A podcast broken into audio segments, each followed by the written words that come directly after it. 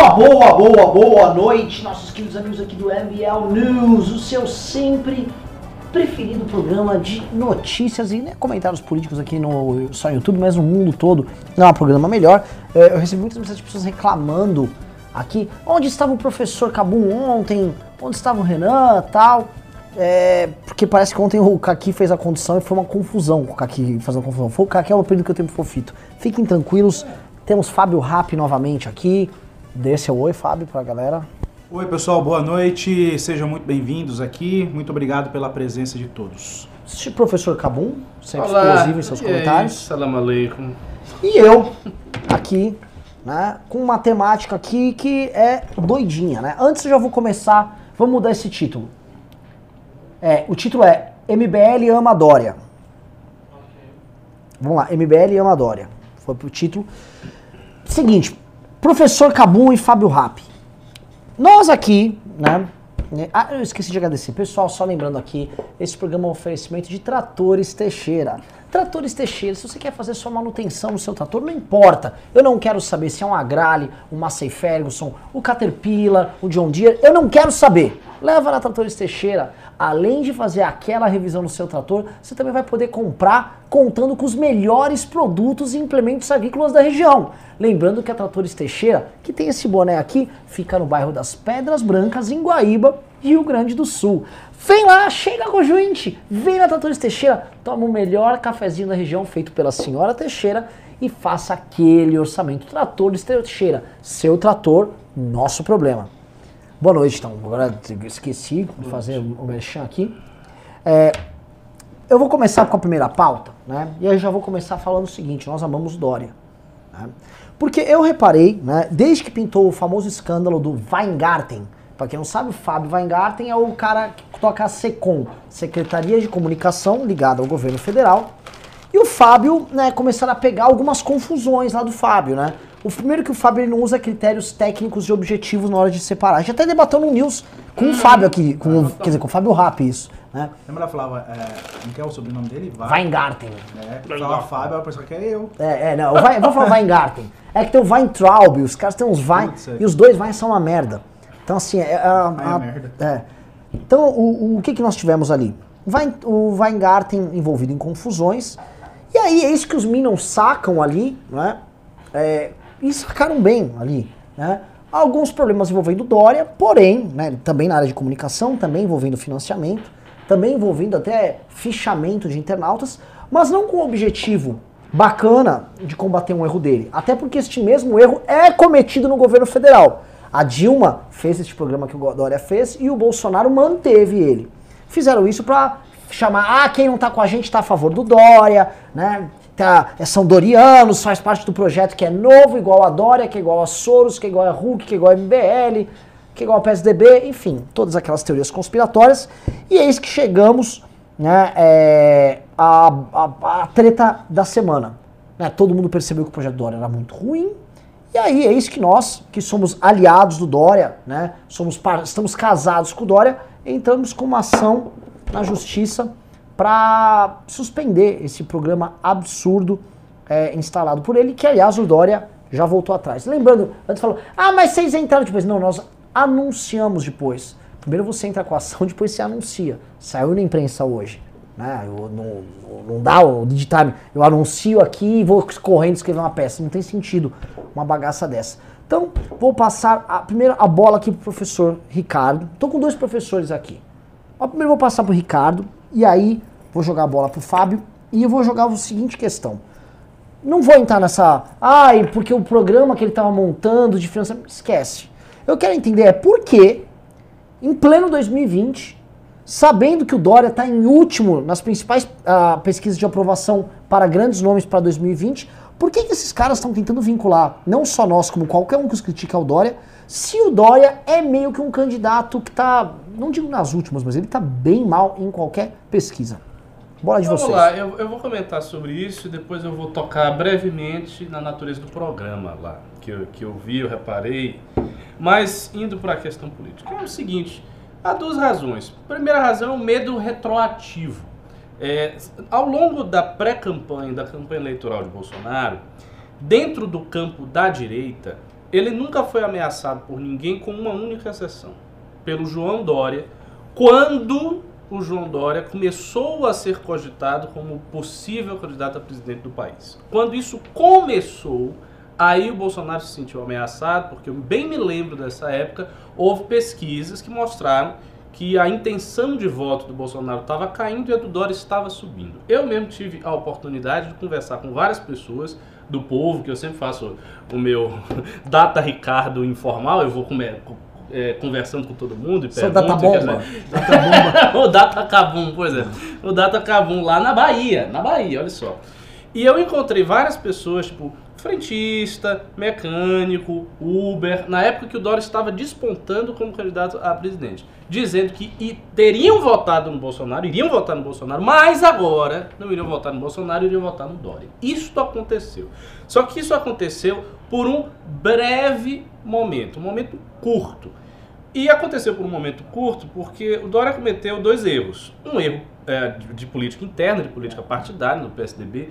Ele foi muito ah, com muito afã, né, com muita sede ao pote, isso gerou um desconforto por parte dos correligionários do PSDB, né, porque o, o, o, Geraldo Alckmin havia bancado a campanha dele à prefeitura, então isso suscitou aquela coisa, não, o Dória não é confiável, o Dória é um cara desleal, porque se o Dória está fazendo isso com o Alckmin, imagina o que ele vai fazer com a gente.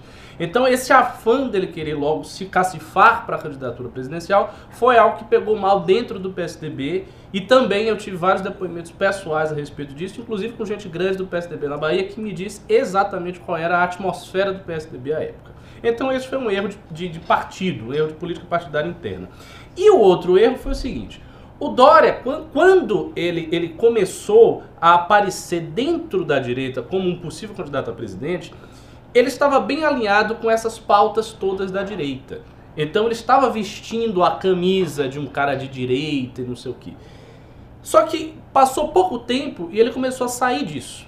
E eu acho que um dos primeiros pontos em que ele saiu foi quando ele defendeu o desarmamento, quando ele defendeu o Estatuto do Desarmamento. Salvo engano, ele defendeu o Estatuto do Desarmamento e isso gerou um mal-estar dentro da direita. A galera começou a atacá-lo, porque ele estava saindo de uma pauta que é quase consensual entre liberais e conservadores.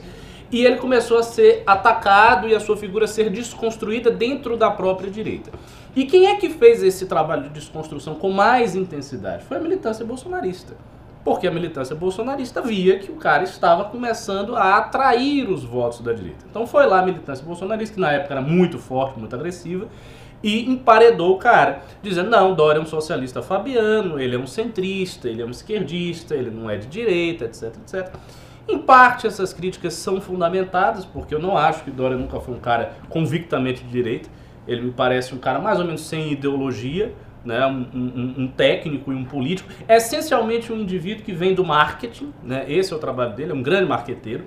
Então, ele foi escorraçado dessa direita. Só que nesse processo, ponto é esse, nesse processo lá atrás, o MBL chegou sim a, como diz o Bolsonaro, a namorar com o Dória. Né? A gente teve uma aproximação. Só que essa aproximação da nossa parte também desapareceu. E desapareceu na medida em que o Dória foi se afastando das pautas de direita. E a relação do MBL e, com, e, e o Dória foi se esfriando, foi se distanciando. Isso antes do Bolsonaro ser eleito, ou seja, há muito tempo atrás. Então isso mostra como é extemporâneo e sem sentido a acusação a essa altura do campeonato de que o MBL estaria com uma proximidade especial com o Dória. Não tem essa proximidade. Isso é uma ficção.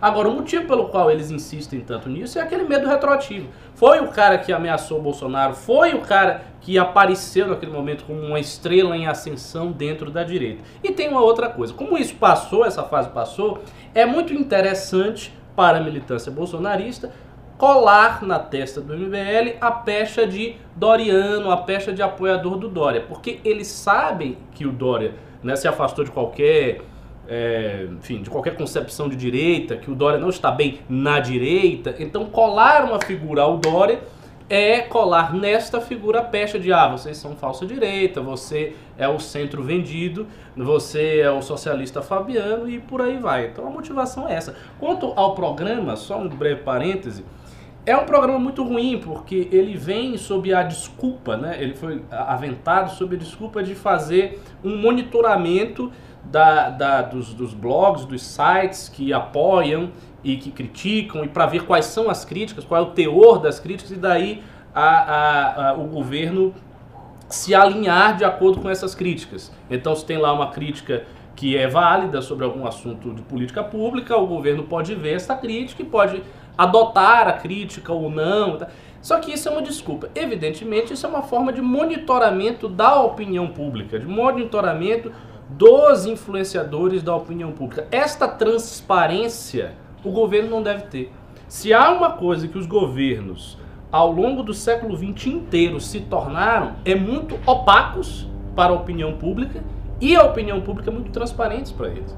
Então, essa discrepância de, de poder e de visão de controle que o governo tem sobre a sociedade amorfa é muito ruim e não deve ser favorecida por nenhum outro dispositivo tecnológico ou coisa que o valha.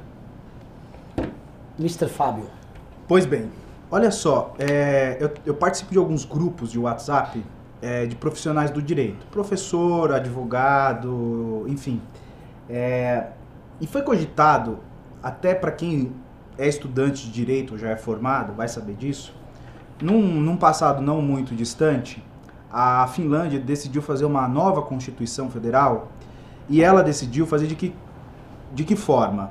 Ah, nas redes sociais, perguntar o que, que, que, que vocês querem que tenham na Constituição e o que, que não deve ter numa Constituição. E aí começou. Mas é a Finlândia, é isso aqui, né? Sim. Então era muito fácil. Aí alguns, por conta desse debate do Dória, é, desse programa, disseram, mas não seria a mesma coisa? Não é uma forma do Estado é, ter o feedback da sociedade? Mas vamos lá, há uma diferença, e aqui eu estou falando para um público bem específico do direito, mas eu queria trazer a discussão para quem não é do direito para entender o perigo disso. É que na Finlândia, vamos lá, não havia a, a Constituição e era uma forma assim, era uma consulta pública. Sim. Não era o Estado monitorando o indivíduo que ali está fazendo uma crítica, que talvez esteja fazendo um elogio, porque na, até aqui na pauta que vocês enviaram, é, é, aliás, aqui é uma técnica de linguagem, é dizer o seguinte, ó, não é só aquele que está nos atacando, é inclusive não, aquele é que está nos elogiando. É mentira. Isso é uma estratégia para vocês é, é, identificar quem são os seus, os seus adversários, os seus algozes ali, enfim. E é muito diferente do que houve na Finlândia, porque na Finlândia essa participação por rede social, uh, do Estado pedindo a opinião pública, isso era antes do ato é, público. Aqui o ato público já está feito, ou seja, o governo já está acontecendo e ele quer monitorar a sociedade. Lá não, ele só queria entender e deu muito certo. É, só para quem quer saber o fim da, da, da Finlândia, deu muito certo. Eu não sei se deu certo a Constituição, isto é, se eles estão gostando, mas deu certo a, a, a, a dinâmica de, de ouvir a sociedade, do Estado dialogar por meio das redes sociais. Eu estou falando de rede social na época, a rede social, sei lá, maior era o Facebook, então eles fizeram ali por esse caminho. Então deu certo nesse sentido porque era o Estado ouvindo, mas era uma sociedade muito pequena. Eu não sei aqui de cabeça a população da Finlândia, mas certamente é menor que de São Paulo, não tenho dúvida. É. E, e, era uma outra dinâmica, né? É que alguns disseram, mas não, não dá para usar uh, o Estado e, e, e, monitorar por meio de rede social e etc. É que no caso do Dória a gente sabe que há uma. Assim como não só do Dória, e é, é, já foi aventado também no, no âmbito federal, ter esse tipo de monitoramento. Um, uma, uma legislação que, que permitia que o Estado monitorasse Cara, todas as vezes que o Estado entra nessa discussão de querer monitorar o indivíduo, para mim a lógica é uma só. É sempre retalhar, identificar o, o grupo e, se possível, excluir a, possibilidade de opinar e de criticar. Exatamente. E outra coisa, que conversa fiada, porque se, se você tem uma tendência crítica na sociedade, é super fácil saber qual é. A gente olha até pelos, pelos trending topics do Twitter. Sim, é que hoje está né? é, hoje tá muito mais simples. Muito né? simples. Não assim, precisa ter uma, uma ação Nenhuma, exatamente. Quer dizer, se o MBL é capaz de fazer análises de cenário político muito precisas a partir apenas do que sai na internet, a gente pega a esmo no MBL News e tal, a notícia aqui, notícia acolá, e a gente faz uma análise de conjuntura dizendo, não, o governo está mais forte, o governo está mais fraco, os pontos críticos são esses, os pontos fortes são esses, é óbvio, é óbvio que o governo do estado de São Paulo, assim como o governo do Brasil, tem condição de fazer a mesma coisa com muito mais qualidade, com muito mais finura, desde que queira fazer sem precisar de programa de monitoramento nenhum. Então, isto é conversa, isso é enrolação, para ver mesmo quem é que tá, para fa fazer aquele, mapa, aquele mapeamento dos influencers digitais e poder agir em relação a eles. A, minha disso. preocupação é sempre o que vem depois. Porque tá, monitorar, ok, identificar, ok, e depois vem o que? O que, que vem depois? Eu sempre tenho essa preocupação, porque a gente fala, não, mas é só monitorar, é só identificar quais são as críticas. Mas e depois? Depois pode vir uma medida do tipo, ó, vamos calar essa galera. É, exatamente. Alguma coisa relacionada a discurso de ódio na internet. Sim. Essas expressões um pouco vagas. Não, o discurso de ódio. Discurso é uma coisa vaga. O que que é o discurso de ódio? Pode ser qualquer coisa.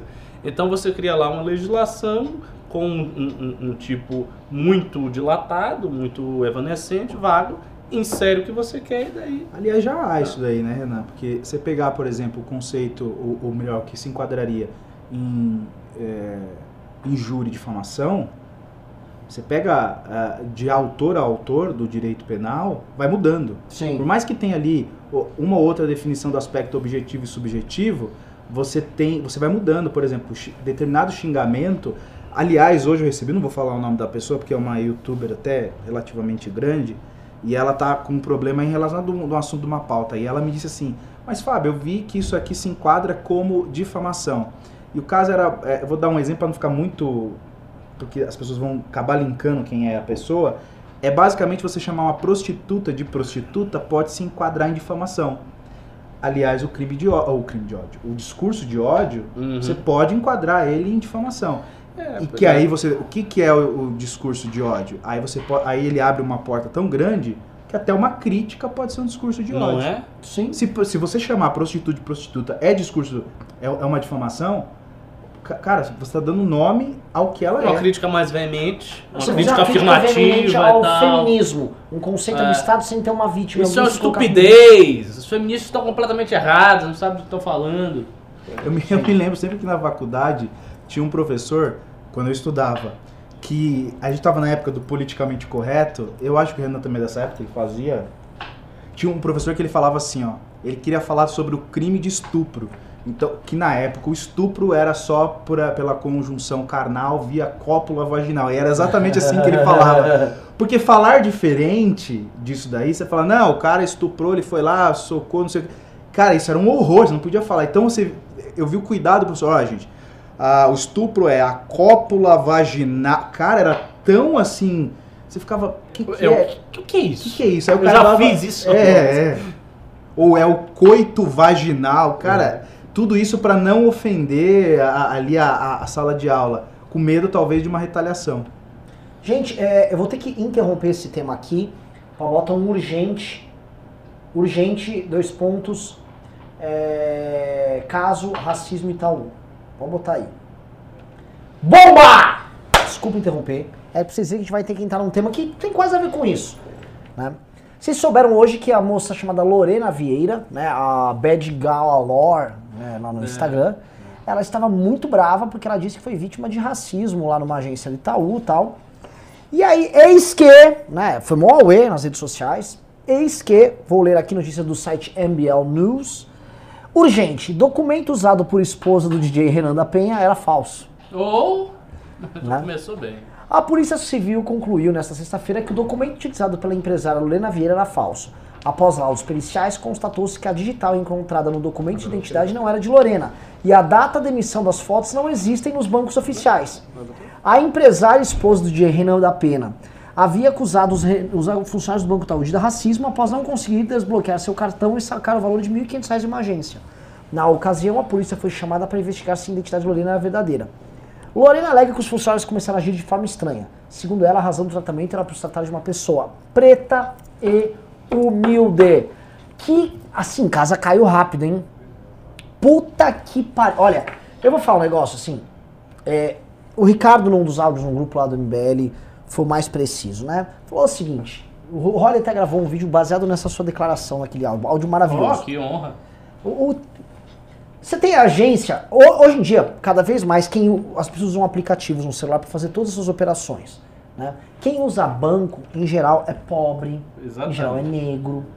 Você vai para regiões do Brasil que as pessoas usam muito agência bancária, estão nas periferias, e estão em lugares que as pessoas são mais pobres e tal. Então vai ter muito negro em agência bancária do Itaú e eu não estou vendo essa escalada de racismo nas agências do Itaú, que é, atendem em sua maioria pessoas negras, né? A moça ali, vamos só falar o histórico dela. Namorou o Renan da Penha, é namorado do Renan da Penha, que é um cara envolvido com o tráfico.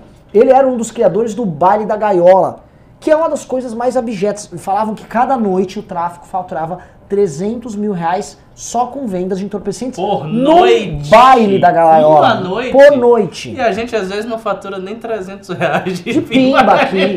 A gente é tudo otário. Mas, assim, É que vocês estão dando Pô, vamos moletom, né? É que vocês estão dando moletom. O Renan da É, é. Penha aí, o cara. É, o Renan tem que ser outro. O Renan deles é bem melhor. Bem melhor. O bem melhor, o Renan. 300 Pelo mil. amor de Deus. O que acontece? Né? O, o- a- eu não vou chamar ela de, de palavra assim. Ela foi, né? É, é, não vai, já, já bata, basta meu gancho no Twitter. A moça, né? Namo, já a moça assim, já escolheu bem o namorado. Né? O namorado que é um perigoso. promotor de um evento onde o tráfico fatura 300 mil. Eu soube pelo Gabriel Monteiro, amigo nosso, não tá mais no MBL, mas a gente tem uma relação boa. Assim, a fortuna que ia pra polícia em arrego, a grana que o traficante deixava a polícia, a polícia ficar quieta. Enquanto assim, mercado aberto, mercado de 300 pau de faturamento só, só de droga lá. Isso fora todo o resto, só, fora o fato de você ter um baile a céu aberto, que se dá um incêndio lá, não tem pra onde correr, dá uma merda. Nada, não tô nem entrando nesse detalhe. O Renan da Penha, ele participou, ele era um, ele era um menino propaganda do tráfico. né? É um cara que era um ativo que o tráfico utilizava para ter um ponto de vendas super qualificado ali. Renan da Penha foi preso, é, é notoriamente envolvido com o tráfico. E aí essa namorada, né, vai lá sacar esse dinheiro dela, nem, nem vou falar da origem, nem, falar- nem vou questionar esse dinheiro. Né? Então as pessoas, assim, a- a- a- o bom senso diz que quando você vê uma história vindo de uma moça dessas, que namora um cara desses, que tem esse histórico desses, você fala assim, eu vou ficar meio assim, vou ficar aqui numa segunda, aguardando aqui, né, pra ver o que que é, né. O bom senso diz, você não vai acusar uma instituição que merece, até o Ricardo também observou isso, merece tomar porrada porque incentiva todos esses grupos de, de minorias pra ficar fazendo proselitismo político e agora mordem eles, né? Mas atacar o, o bancário que supostamente foi racista, o segurança que supostamente foi racista, assim, destruir a vida das pessoas ali numa boa e a casa caiu de uma maneira pior. Porque quando nós falamos, ó, essa história tá errada, a gente não sabia que a história era tão pior. O que a gente tem aqui é a moça com uma identidade falsa se passando por outra pessoa pra pegar a grana de outra pessoa. Que caralho, eu quero falar, assim, eu tô com duas pessoas muito inteligentes e é muito triste eu ter que falar com vocês, tipo, vamos analisar esse caso. Não tem muito o que analisar esse caso. ah, É um caso, assim, é um caso de pequenas causas de uma delegacia de polícia. Eu quero entender o seguinte, vamos entrar no caso Itaú, você que está nos assistindo. Eu quero entender quais são os instrumentos de incentivos perversos que essa sociedade nossa entrega para que uma figura deplorável como essa moça, que namora uma outra figura deplorável, possa fazer essas ações e ser premiada. Ao longo do dia, ela se transformou numa, num- numa vítima, igual aquela moça na- no período lá do- da segregação racial nos Estados Unidos, que era impedida de sentar no, no banco ali do, do- no ônibus, na parte de- destinada a brancos. Foi ela. Ela foi a vítima desse racismo estrutural, uma heroína. O que eu tô vendo aqui é uma pilantra. Posso falar pilantra, né, doutores? Ah. Eu acho que você ódio. deveria se controlar. Tá, Diga só esta, esta nobre moça, essa nobre moça, essa moça muito, muito polida, humilde. humilde, né, muito honesta. Essa é uma pessoa que está em desacordo Professor com a Fábio Rappenbola, primeiro vai pra você. Eu quero saber. É uma pessoa que está em desacordo com a legislação penal de 1948, com a reforma de 84 no Brasil. É isso daí. É de tá forma descritiva. Tá, tá, tá. Entendeu? Pra que Houve não um desacordo. recaia E a, o bacana que a forma você colocou, eu posso até colocar que ela, ela pode ter feito esse desacordo, inclusive, em protesto. Né? Exatamente, como a. Como que é o nome daquela filósofa falou que roubar, esqueci o nome dela agora. Márcia Tiburi. Márcia Tiburi. Isso, que é uma forma de. A lógica do assalto. É a lógica do assalto. Ela é em protesto a essa sociedade opressora, a esse mercado financeiro opressor, né, que sufoca essa minoria proletariada. Detalhe, ela é empresária, né? Eu tô falando isso daí porque eu li essas, essas palavras-chave na rede social, né? Do tipo proletariada, segregando minoria, do mercado financeiro. Mas ela se apresenta como uma criminosa, porque ela leva um documento Sim. falso, ela se, se, se arroga para si empresária, logo ela não é proletariada, ela foge de todas essas regras do, do, do, do- do- de minorias e pratica crime. Mas no início, é, aliás, o comentário que eu fiz sobre a difamação foi por conta dessa youtuber, que é minha amiga, e eu não quero falar que é o nome dela, ela, ela, ela fez uma, um comentário na rede social, é, Rubinho, fez um comentário na rede social dessa moça aí, a, a, a, a criminosa, em desacordo com a legislação. Em desacordo. com a legislação. A desacordada. A desacordada. E ela, e ela chamou de prostituta? Não, ela não chamou, ela, ela fez um comentário assim, ó. a- essa minha amiga colocou assim, ó. é, algo do, do tipo, cara, eu vou ler. Me permitam. Porque eu quero co- é, copiar e, e exatamente o que, que a- essa moça respondeu pra ela. Porque ela respondeu. A moça respondeu pra ela e. E eu achei curiosíssima a resposta. Quer ver? É, olha eu atrasando o programa aqui. Para não soar que eu estou inventando a história. Olha só. Aliás, teve até a resposta do próprio Itaú, né? Do próprio Itaú. Foi o seguinte, ó. Lorena responde assim, ó. A minha amiga fa- faz o seguinte comentário. Fato, mulher de bandido vai ao banco e faz saques suspeitos. O banco chama a polícia. Narrativa, pobre mulher negra sofre racismo em, ban em banco. Aí a Lorena responde pra ela. Diz assim, abre aspas para Lorena. O que me deixa mais puta, vírgula, é não poder enfiar a mão na cara de uma vagabunda dessas. Educada. educadíssima. E o Itaú, embaixo, coloca: Lamentamos pelos transtornos causados a Lorena Vieira nesta quinta-feira, no Rio de Janeiro, e já entrou em contato com ela para resolver a situação.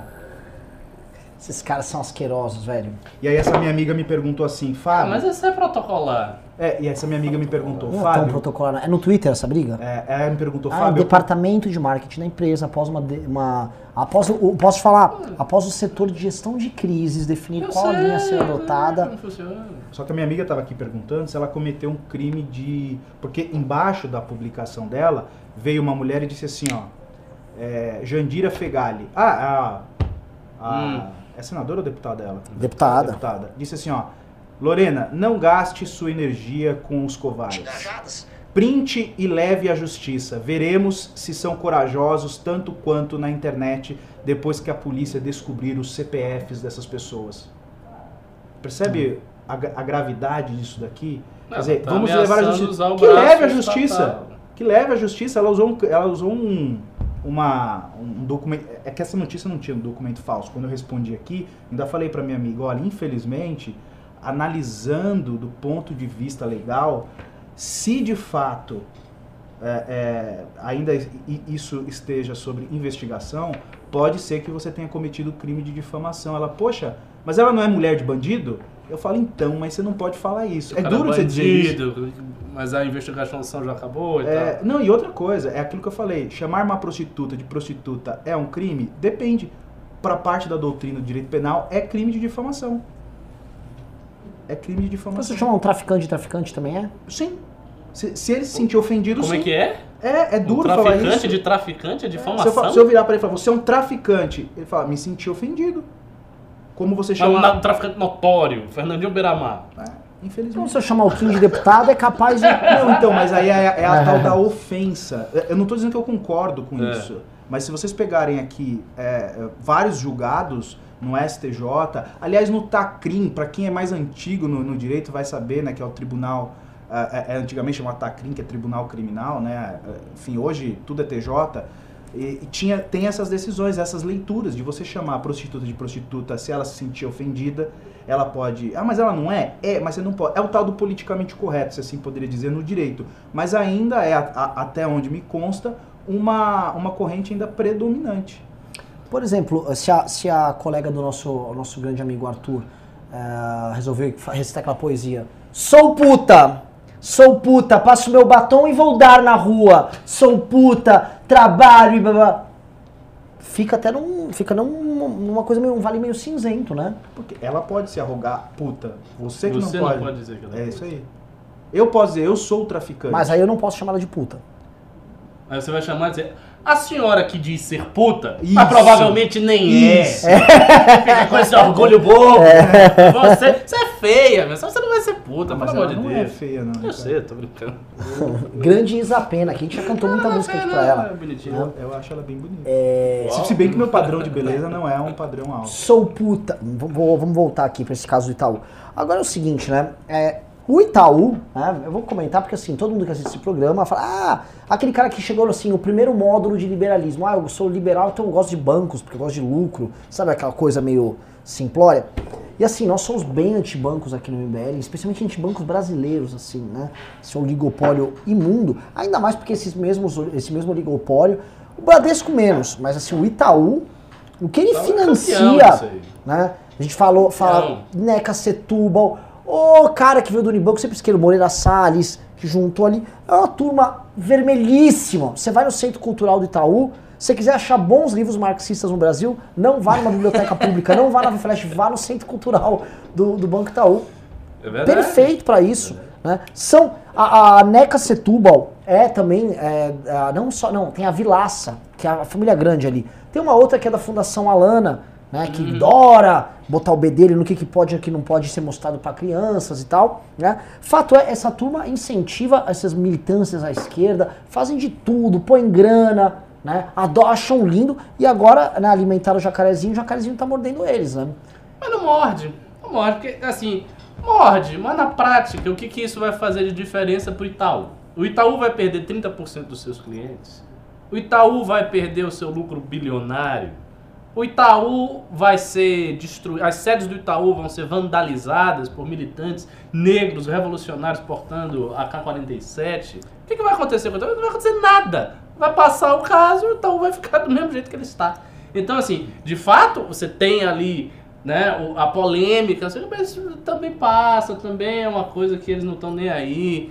E, ah, e você vai ver, vai passar polêmica o Itaú vai continuar financiando todas as coisas, fazendo tudo isso em todas as fundações, e a coisa vai correr. Eu tenho apenas preocupação naquele funcionário, que talvez ela tenha chamado algum funcionário do banco de racista, como você. O cara que está na ponta, o cara que está Ah, ali ser- diretamente. pode ser que agora ela, a- a- a- ali é A preocupante. calu, a, que agora viraria calúnia, o inverso, né? Sim, Sim, o vê, inverso tá chamando de racista, não sou Porque a, racista. a atribuindo- Polícia Civil foi muito rápida. Já falou aqui, ela chegou. E assim, RG falso. É, não, é, é que Não, essa informação não tinha até nesse momento aqui. Porque eu me, eu, eu me lembro que conversando com essa minha amiga, eu disse assim a ela: é, Olha só, por mais que eu, eu, eu estou odiando o que eu vou te falar nesse momento, é, é o seguinte: vamos imaginar que não fosse com essa informação de documento falso, que ela de fato tivesse entrado lá, por ela ser. E ela, eh, de forma confessa, fosse realmente mulher desse criminoso, Do Renan. né? Do Renan, do Renan. Como que é o sobrenome Da dele? Penha. Da Penha. E que ela fosse tudo isso. O banco poderia, ah, de forma eh, unilateral, bloquear o dinheiro. Não, não poderia. Não poderia. Só pode bloquear se tiver uma investigação em curso, uma determinação judicial. Eu estou sendo bem legalista aqui. Uhum. Então não poderia. Agora, a história estava mal contada a- a- no início da tarde. Por que, que o banco não ia deixar ela sacar? Por que, que tudo. Bom, sim, porque ela estava com documento falso, né? Eu acho que até o setor de, de resposta aqui do Itaú talvez não tinha essa informação, porque eles respondem pedindo desculpa para ela. Às vezes tinha, eles, eles são assim. Porque é, é caso de racismo, é caso de preconceito. não eles quer tentam, atrelar ali. É, Eles tentam se eximir. De outros bancos já seria assim. Do Itaú, então, com a política que eles têm de, de incentivo à esquerdice e tudo mais, não, ele não vai querer. Sempre vai dar essas respostas protocolares, redondinhas e tal. Agora, eu, eu- eu achei também engraçado ela falando, não, porque eu sou preta e sou humilde. Quem disse que essa mulher é humilde? Você olha o Instagram dela, é uma mulher ultra produzida, glamurosa, bonitona lá, não sei o que. Não tem E vai sacar um humilde. pau e meio, hein? Não, Não não, é? Eu, eu Não é. vou no banco, saco 50 O reais. que eu gosto, assim, de, todo mundo sabe que assim, sou humilde, grana ela tem, o? Renan da Penha tem. É, humilde. Eu estranho é uma pessoa que tem a, a grana dela ter que ir sacar dinheiro no banco, Sim, né? que não dê pra fazer. É, uma- é. assim, já é estranho. Então, quando eu vejo ela indo sacar dinheiro no banco, indo sacar o dinheiro de outra pessoa usando um documento falso, é treta. É, é óbvio É. que é treta. Num país dos cheques do Queiroz, assim, É. tá tranquilo. né? É. Então, assim, lembrando que essa- esse, esse ser deplorável, Renan da Penha, ele virou herói por parte de setores da imprensa. Ele virou herói da contracultura esquerdista brasileira, a mídia. É tipo, Renan da Penha está há tantos dias preso, liberdade para Renan da Penha. E vocês sabem como quando ele foi solto?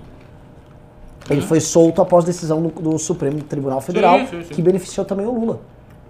Ele foi na mesma leva. Foi ali, foi o Renan da. Penha.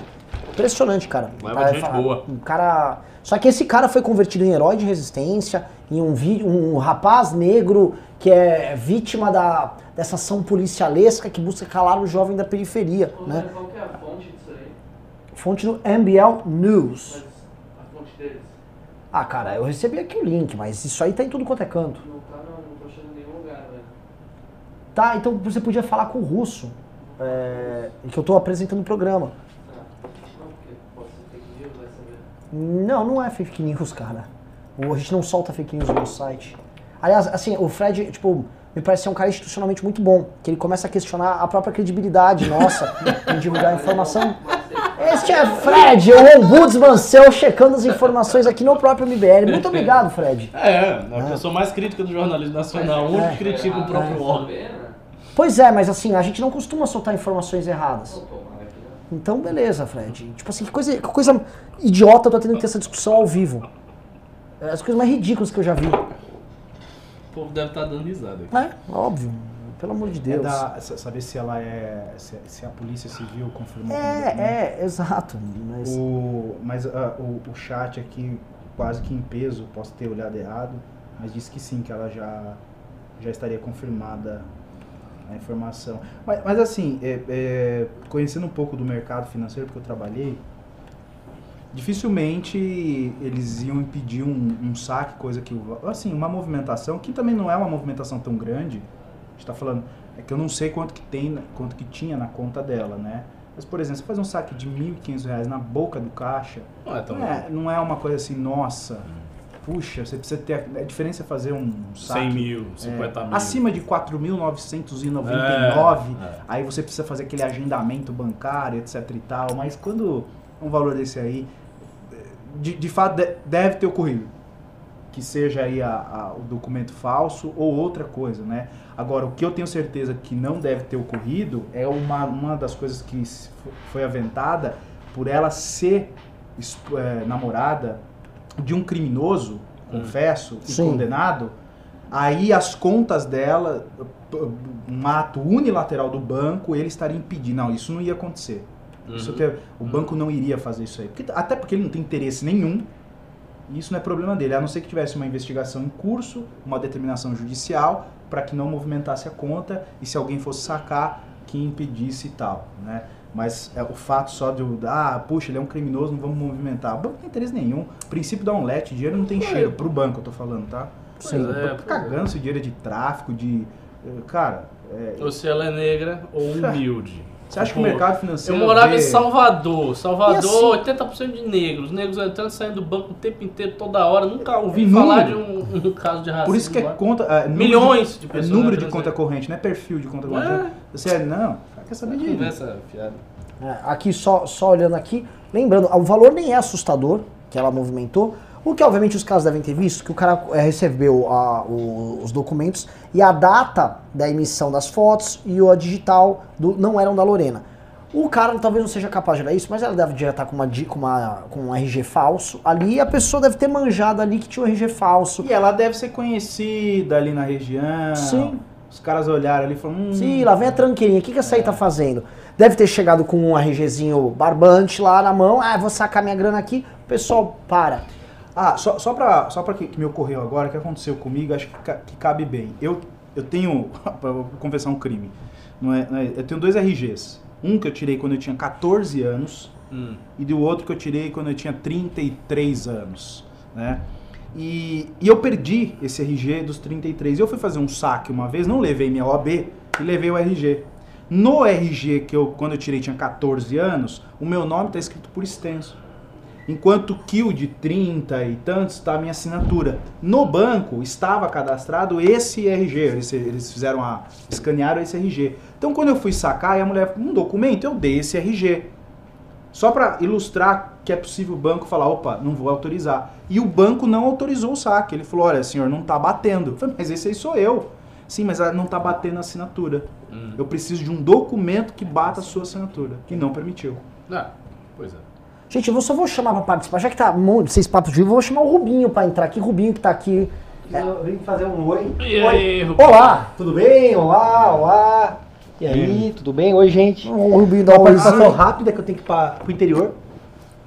E aí, estão Processar falando alguém do interior? Vou processar. O que vocês estão falando? Eu nem percebi. Estamos falando do caso dessa menina aí, do namorado do Renan da Penha, que, enfim, ah, foi- acusou o Itaú de racismo. Fiquei muito feliz. Ver o Itaú se dar mal é sempre prazeroso. Ainda que o Ricardo me jogou com alguma razão uma- um banho de água fria aqui. Porque, de fato, o que, que o Itaú vai perder? Ninguém vai. Nada. Não vai acontecer nada aí. Mas pelo menos ficou apanhando nas redes.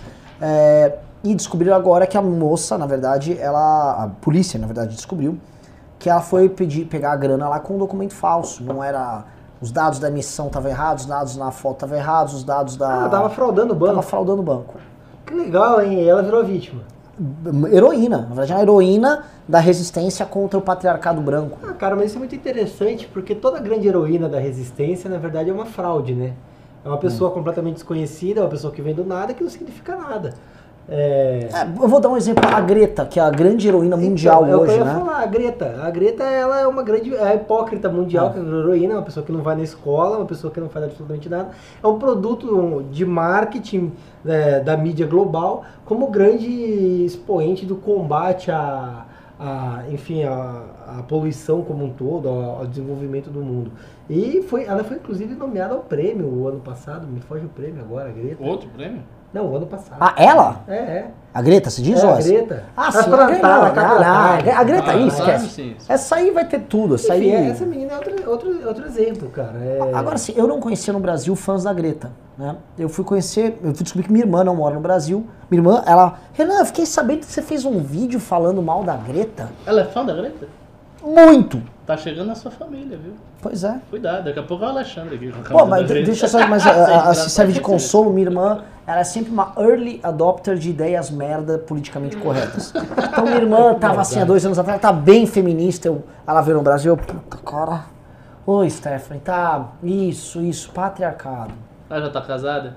Tá, abandonou Resolveu? essa. Só tá- agora ela só tá preocupada com a Greta. É menos mal, né? Não, Melhor é, que- é, amar é, a terra o, é do o que contexto chatear o onde ela marido. vive, é natural que isso aconteça. O mundo tem a Greta, nós temos a Lorena. É, então, Você a- pelo menos a Greta não vai com RG falso, né? ela não vai salvar Cara, mas eu tenho uma imbecilidade tremenda, cara. Sabe isso que isso me lembra? Aquela Carol, a Carol Weller, o nome da menina que apanhou. Que, que Pô. Sim, sumiu, aliás, o caso dela. Eu quero Então- saber se ela foi exonerada, Rubinho. Não, não foi, tá lá. A Carol, acho que tá lá. Hum, Cabe você Sabe, pesquisar. Não dá pra dar uma processada aí? Você que é o cara do processo. Assim, por isso não, né, Renan? Seria um malabarismo muito grande, cara. Eu Mas gosto. seria engraçado. Mas ó, nessa tudo. questão de hipocrisias do governo exonera, não exonera, vai rolar um processo segunda-feira que a gente vai soltar aí. O que, que é? Nessa questão de governo exonera, não exonera, vai rolar um processo segunda-feira. Ah, é? Vixe, contra o governo? Contra o governo. Ih, meu Deus do céu. Contra o governo.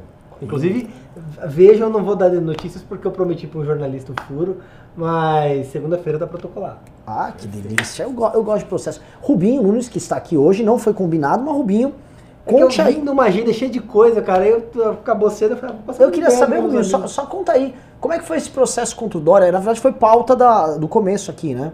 Vocês falaram Ah, disso? quem paga nossas contas é o Dória. Como é que eu fico aqui? Ah, cara, doem pro MBL, mandem pimbas, eu acabei com a, com a, com a vaquinha, então. Então é o seguinte, ó, só- sou- o que que acontece, Renan? Você deve ter explicado. O Dória ele criou um contrato de 15,8 milhões de reais para uma empresa, uma licitação. Se você entrar no site da prefeitura, tá lá o pregão, pregão eletrônico disponível, você manda lances. Eles pagariam 15,8 milhões de reais, um próximo disso, para que essa empresa mapeie as redes sociais do, do governo e as redes que o governo indicar, o RAP, presta nisso aqui. Então assim, ó, vai, o governo fala, olha, a rede do João Dória, a rede de- daquele secretário ali, a rede do prefeito Bruno Covas, por exemplo, vocês vão mapear. Então vocês vão fazer um banco de dados das pessoas, do, eh, eles usaram uma palavra, dos detratores, que estiverem ali falando mal do governo. E também façam um banco de dados das pessoas que falem bem. E aí eles queriam cadastrar em pastas individuais, mapear, colocar um carimbo em cada um que deu a opinião dele, Exatamente. certo? E mapear isso. E isso poderia ser utilizado pelo próprio governador João Dória.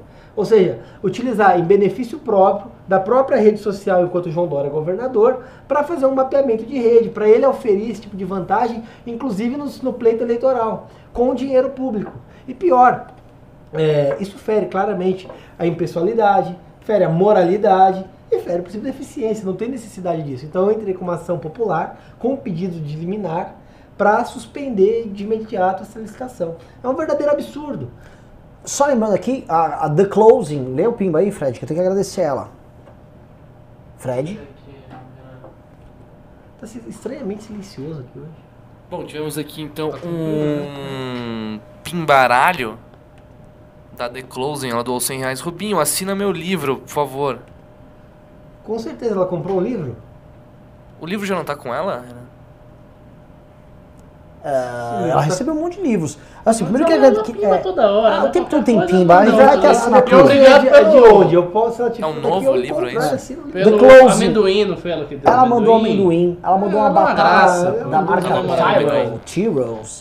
Tyrrells. Marav uma batata com vinagre deliciosa, muito melhor que Pringles, batata inglesa. Ela mandou pra você? Mandou, chegou ontem. Isso Ah, é de é? valsa É. também, Nossa, de não, valsa. Closing, além de pagar Ah, não nossas coma contas, tudo não, eu quero tá bom o negócio, eu fico lá em Brasília comendo que- marmita de manhã e à noite, Pior cara. que a gente Ah, comeu para de aqui. chorar, Rubinho. É pior que é verdade, cara. É, é verdade, eu vou de manhã, aí tem um, tem um, Lá tem um vem, irmão lá que vende marmita, né? Eu compro uma marmita pro almoço, eu não comi nada, e compro outra pra janta, que eu fico sozinho lá. Agora vamos falar de racismo aqui? É. Vamos falar de racismo?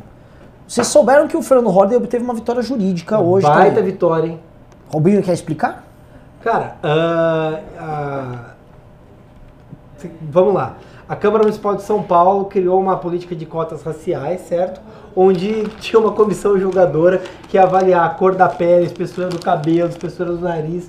Enfim, uma corte racial que ia analisar a pessoa de acordo com a raça. Como se fossem escravos a serem vendidos. Era isso que a, a- a Câmara queria criar. E aí criar cotas para serem contratados. Uma lei de cotas. Como a gente sempre fala, toda cota racial é, na verdade, uma lei racial que segrega as pessoas pelo tipo de pele.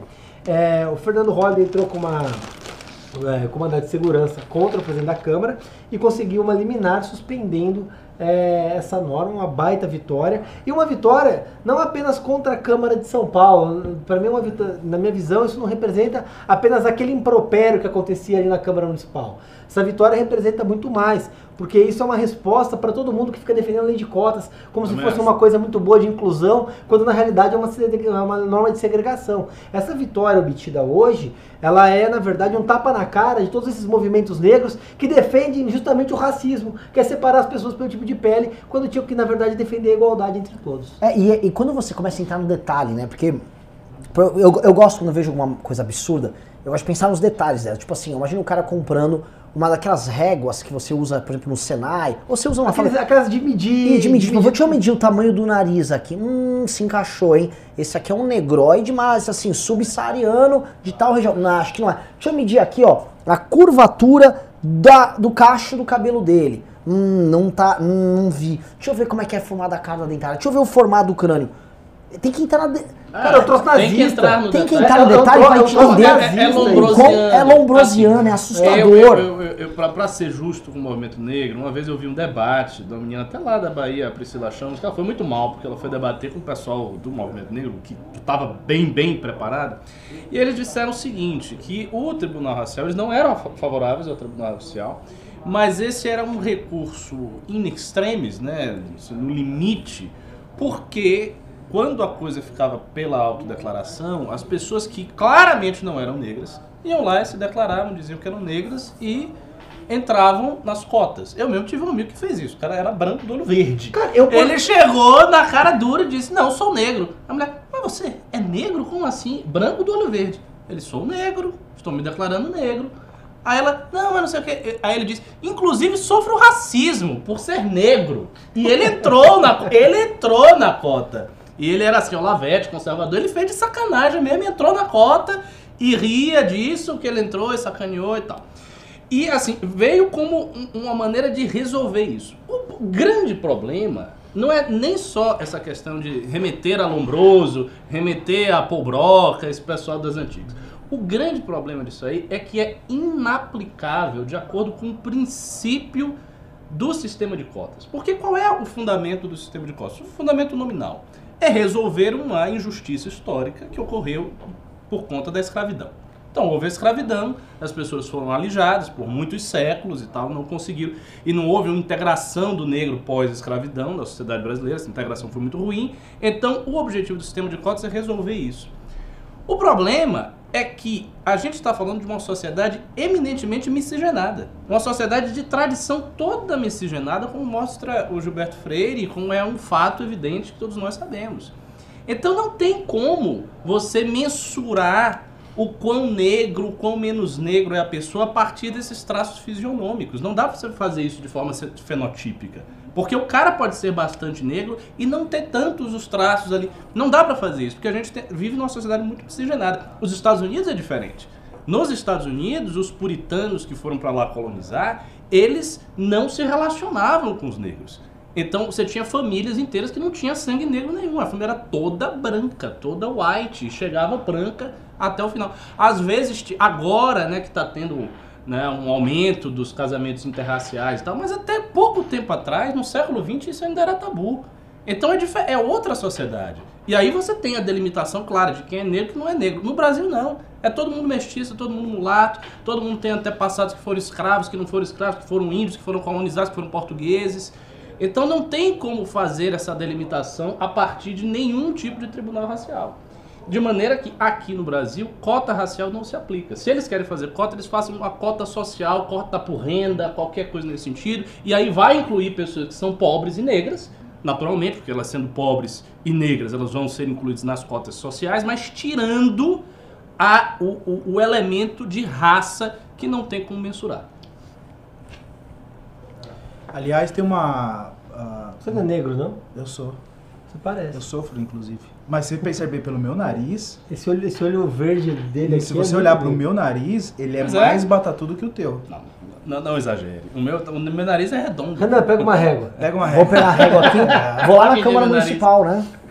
Pede pro turma Meu, uma meu nariz não é de nem branco. já é um meu cara mais é de porco. europeu. Ah, meu nariz tem design italiano, olha É, só, ele é é grande é assim. Aqui já não. Mas que curioso, é, aquela a lei que hoje é é, uma que fala sobre as cotas dos negros e tal, é, no passado, quando ela foi instituída, falava afrodescendente. Por isso que muitas pessoas se declaravam. Bom, se, aí teve aquele estudo que ah, eh, dizia que a sociedade surgiu a partir de uma comunidade africana, etc. Todo mundo se declarava, eu sou afrodescendente. Ou que em algum momento tinha uma. um- uma como nós não, não, não, não éramos uma raça branca pura sempre, então mesmo eu sendo.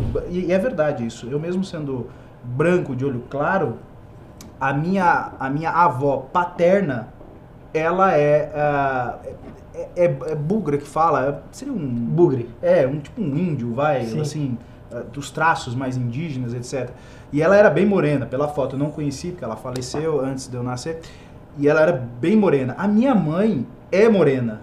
É muito curioso. A minha mãe é morena, assim, é uma morena. Ela tá ali, eu brinco com ela, que ela fala que, ela, é, que não, não estando no horário de verão, ela tá ali seis e meia da tarde. Tá, né? tá. Então, assim, é, a, a- essa lei, quando ela, ela mudou, por que que ela mudou? Porque todo mundo se declarava afrodescendente e aí você não tinha uma cota para a minoria. Porque todo mundo era, era portanto, afrodescendente. Aí teve uma correção na lei que ficou pior. Aí era negros e pardos. Se você pegar Ah, junto, todo mundo é pardo. mundo é Eu pardo. sou pardo. Não, não é. Eu sou. Você é amarelo. E mais engraçado é que meu bisavô era negro. Na, na verdade, você é bicolor, né? Porque você tá, você tá aqui pardo aqui, branco aqui. É, eu sou... todo mundo só. É Então, assim, é difícil. Fica, o braço fica assim no carro, entendeu? Então é difícil você, de fato, no Brasil estabelecer a cota. Se fosse para ter cota, eu sou absolutamente contra, mas se fosse para ter, seria melhor que fosse a cota eh, Social. social. que pegariam os negros. Porque o ponto dos negros é, é justamente esse. Como eles foram mal inseridos nessa transição histórica, eles acabaram no- nas favelas, no- né, é, nos cortiços e tal, e acabaram numa situação Sim. economicamente mais precária. E isso existe, isso é óbvio. Você vai, por exemplo, em Salvador, é, é muito nítido. Salvador é, uma, é a cidade mais negra depois da cidade da África, uma cidade bastante negra. E você vai lá, e você chega nos bairros ricos, nos bairros de classe média alta, e é todo mundo branco. Você só vê negro como servente, como empregado. Você vai no, no shopping, nessa parte do shopping que dá- das lojas caras, é gente branca. E aí você vai né, na parte da, da periferia, Pernambués, Liberdade, os bairros mais populares, é essencialmente negro. Então é evidente que a divisão social existe, essa divisão se reflete em questões econômicas, o negro é subrepresentado na economia brasileira, ele está numa situação de maior precariedade, tudo isso é um fato. Só que, como nós somos uma sociedade miscigenada, não dá para fazer essas mensurações. Então, a cota social pegaria e resolveria esse problema. Porque tem muito alemãozinho na favela. Pessoal, só, só vou interromper Tá aqui, a gente vai continuar, tá muito boa a discussão, a audiência subiu com a discussão, tá, tá delícia, mas hoje eu tô com um boné da Taturis Teixeira, que vai ser autografado por nós, Eu adoro esse tá? boné. E eu vou leiloar. Eu vou leiloar. Lance inicial, houve um pimba da The Closing de 100 reais. Está aberto o leilão para levar. E aí, presta atenção, mas ninguém vai sair perdendo nessa merda. É leilão, é o único boné da Taturis Teixeira, ó. Cheirinho, sabe o quê? Cheirinho Com, com um adesivo de autêntico ali, ó. isso, autêntico. Eu, cheirinho de esterco lá da região das Pedras Brancas, lá em Guaíba. Né? Hum, melhor assim. né? Vai auto- autografado, E com vai bagaça do cabelo do Renan, que é uma coisa vai, muito rara. vai, vai tudo. Só que quem mandar pimba acima de 120 reais tá levando o nosso livro também. Então, assim, a gente, além de participar do leilão, vai sair ganhando. Deu a louca aqui, porque é o seguinte, como é que eu faço o fechamento do mês? Tô aqui refletindo. Rubinho processou até a própria mãe esse mês. Pô, foi esse- tanto processo, eu não aguento mais. O Holiday derrubou o tribunal racial ali. A gente dá resultado pra você. Diferente de Carluxo, diferente desse bando de. Me, me falando Ah, Renan, contei. desculpa, eles ficaram ali uma semana enchendo o saco do Dória, reclamando, não fizeram nada. A gente foi lá e processou o cara. A gente faz. Não, não, eu queria, eu queria falar palavrão assim, ficam puxando o saco pra pelego, pra gente não faz nada. A gente entrega resultado aos montes e o máximo que eu tenho é um pimbinha de 100 reais, um pimba decente da The Closing. Cadê, cadê meu, meu mestre? Cadê você? Cadê você? Passando a mão aqui pra ver se sai o pimba. Tô precisando. Gente, é difícil tocar esse movimento, né? É foda. Tô até botando o boné aqui, está valendo, tá? É, desculpa interromper é, vocês por fazer essa, é, esse, esse, esse drama aqui. Mas voltar para essas questões, é que a gente sabe bem que essa questão racial, no fundo, né, os movimentos negros brasileiros importaram, isso que é uma política, isso aí veio dos Estados Unidos. Né? Aliás, é, eu, eu terminei aquele livro, eu falo sempre dele aqui, mas eu terminei e ainda fiz questão de reler o último capítulo, que é bem bom.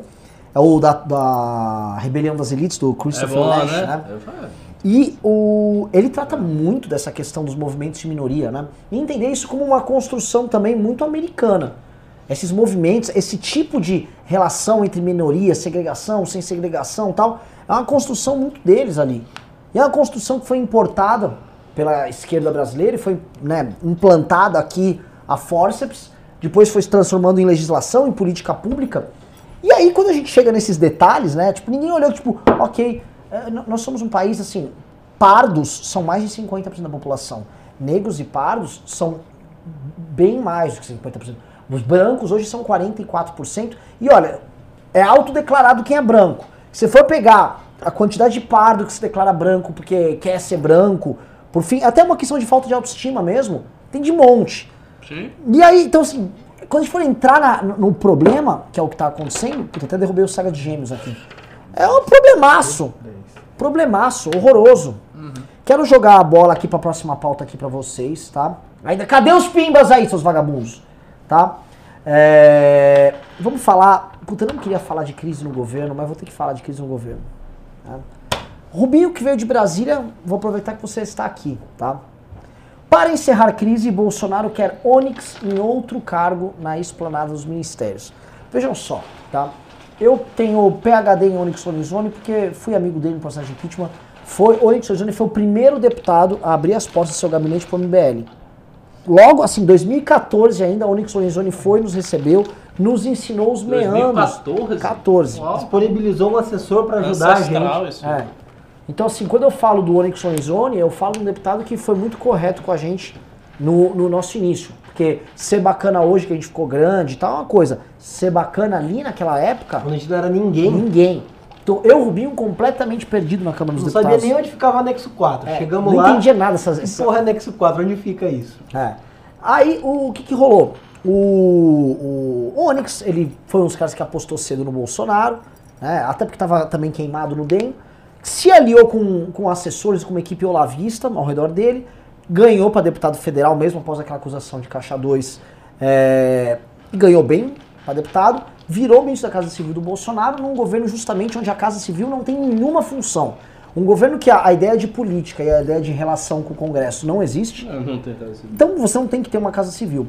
Tanto que, né, é sintomático, no meio do ano passado, Jair Bolsonaro retira as prerrogativas de articulação política da Casa Civil e manda pro Ramos, pro general Ramos, que é um cara amigo do Bolsonaro, para que ele Que tocasse isso. articulação.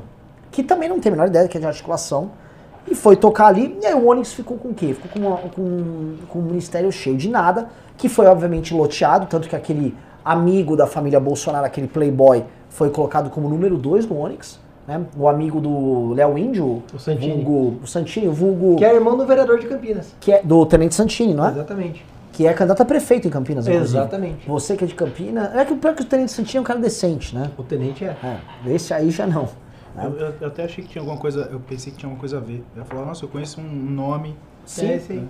E aí, o, o que que tá com o, o, o Onyx? Né? O Onyx ele é um cadáver vivo dentro do Congresso, dentro do Congresso, desculpa, dentro do governo. E o Bolsonaro tem o que pra fazer? Cogitaram hoje que o Onyx entrasse no lugar do Weintraub na educação. Cara, o que seria muito bom, vai, porque se a gente colocasse esse ursinho no lugar do Weintraub, seria melhor. Cara, assim, a gente, já, a gente tá até tentando de colocar um cachorro no lugar do É, Weintraub. mas e ele, é. mas ele não é da. É que assim, não é o perfil do Onyx. Eu só tô Não é. dizendo que, tipo, qualquer, que qualquer coisa é melhor que o Weintraub. Cara, eu, eu não sei, cara.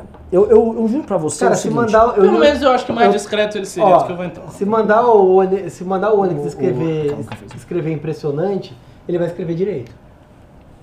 A, a doutrina diverge. A doutrina diverge, né? Mas não vou atacar aqui o Onyx, eu acho que o Onyx é um cara bacana, porque assim, eu sei as a equipe que tá com o Onyx lá. Ah, é. É é deplorável. verdade, é. É deplorável. não tem equipe, Eu sei equipe, eu, eu sei. Não, não é que a equipe, não tem equipe. Como eles não fazem nada, ele botou um monte de Olavete lá. É, mas tem um monte de olavete por trás A, pela a questão, a questão é a seguinte, Renan. É, você começou muito bem aí. Não existe Casa Civil no Brasil. Para quem não sabe, Casa Civil é aquele ministério que tem o papel de articular o Congresso, de articular ah, a política com políticos, enfim, de fazer a coisa acontecer. Não existe isso no Bolsonaro porque o, Bolsonaro, o governo Bolsonaro é um governo centralizador. Então o Ministério da Casa Civil simplesmente é um ministério de cabide de emprego. O Onyx, é, por mais que ele nunca tenha sido um, um grande deputado articulador do altíssimo clero da Câmara dos Deputados, ele tinha mais experiência que qualquer outra pessoa do governo, porque entrou um bando de aloprados. Sim. Tá? Isso é um fato. Então o Onyx ele tinha essa capacidade de articular. Só que o que o Bolsonaro fez? Como o Onyx não é uma pessoa da primeira hora de confiança do Bolsonaro, ele enfraqueceu o Onyx, tirando todos os poderes do Ministério da, da Casa Civil. E o Onyx ficou simplesmente com uma caneta sem tinta na mão. É Ele não é só isso. É, Vamos entrar assim, como no MBL News a gente mata a cobra e mostra o pau, a gente já tinha.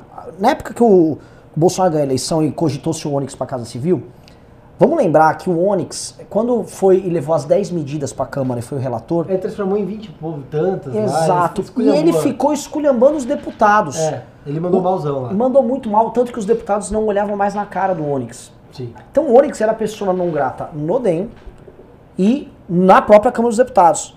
Colocaram o Onyx como articulador político no ministério, que para mim é o principal ministério, né? Para mim a Casa Civil é assim. é, até o nome é lindo, Casa Civil. Acho, acho, acho, acho Não, é, o, é pra ser o braço direito do governo. é, é. Acho que assim, acho, acho lindo Casa Civil. O Onyx Luiz pra ser o cara, na tanto que quando o Lula foi o presidente, foi pra botou Casa Civil. o Dirceu na Casa Civil, sabe? Não, e, e eu- quando o Lula foi Isso, nomeado, isso, ele também. foi pra Casa Civil da Dilma. Sim, é o principal ministério. É. Aí pegou e botou o Onyx que não consegue circular no Congresso, a gente falou, tem coisa aí. A gente comentou nos grupos do MBL em 2018 É. ainda. Tem, isso aqui não vai funcionar. E aí agora ele vai ele tá enfraquecendo e o que, que acontece? Existe um modus operandi do governo. Lembra quando o, o- o da educação era o Vélez, né? Que antes tu vai entrar. Isso. Quando o Vélez foi ser demitido, eu e o Renan vimos ainda ele falando e ele sendo demitido ao mesmo tempo. Lembra, Renan? Uhum. A gente estava no, no lead Uhum. e ele lá discursando ao tempo que saiu a notícia que ele era demitido. Uhum. O que acontece? O Bolsonaro ele começa um processo de fritagem pública do, do, do- do sujeito, no caso agora é o Onyx.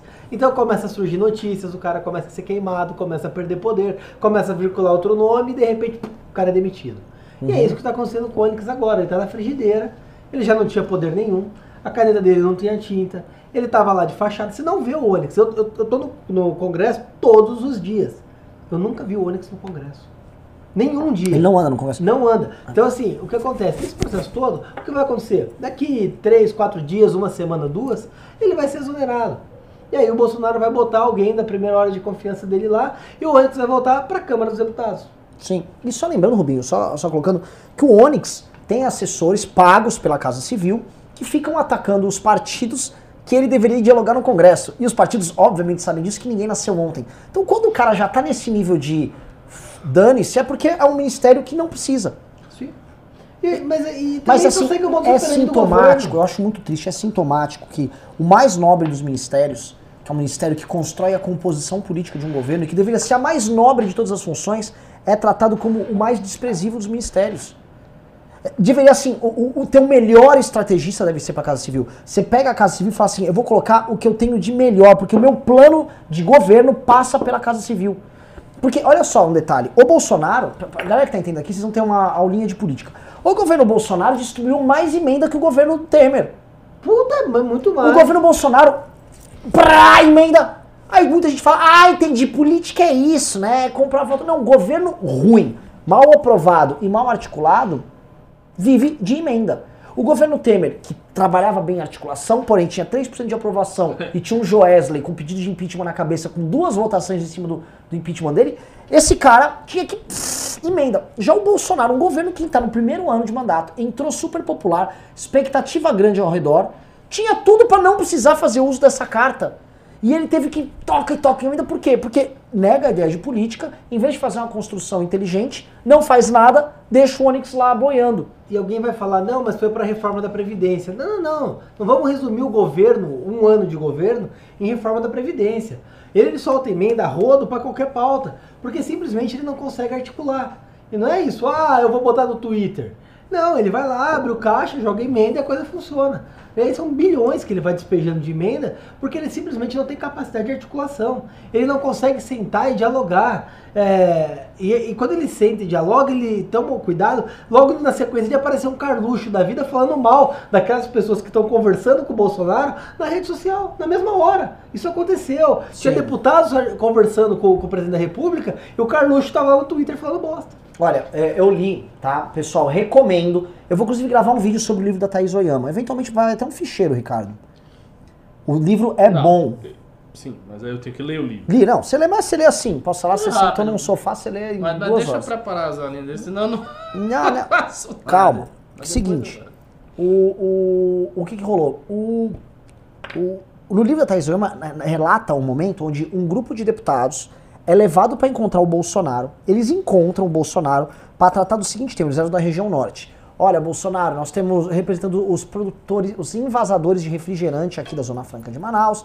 Estamos preocupados que vai ter uma mudança de alíquota, que isso vai ferrar a gente e tal. Já conversamos com os deputados da região, os governadores. Eles me encaminharam para falar com você, vamos cuidar disso aqui, que são tantos mil empregos e tal. Era para o Bolsonaro recebê-los protocolarmente, se inteirar basicamente, falar, pô, distribui para esse ministro aqui, distribui aqui. O Bolsonaro ouvia, fala, tá, mas tem as linhas de transmissão ali das terras indígenas ali? Aí os caras, oi? Porque o Bolsonaro tava lá com o negócio de terra indígena, soberania amazônia. E as linhas de transmissão que vai pra Roraima, não, é, é no Amazonas, não é em Roraima.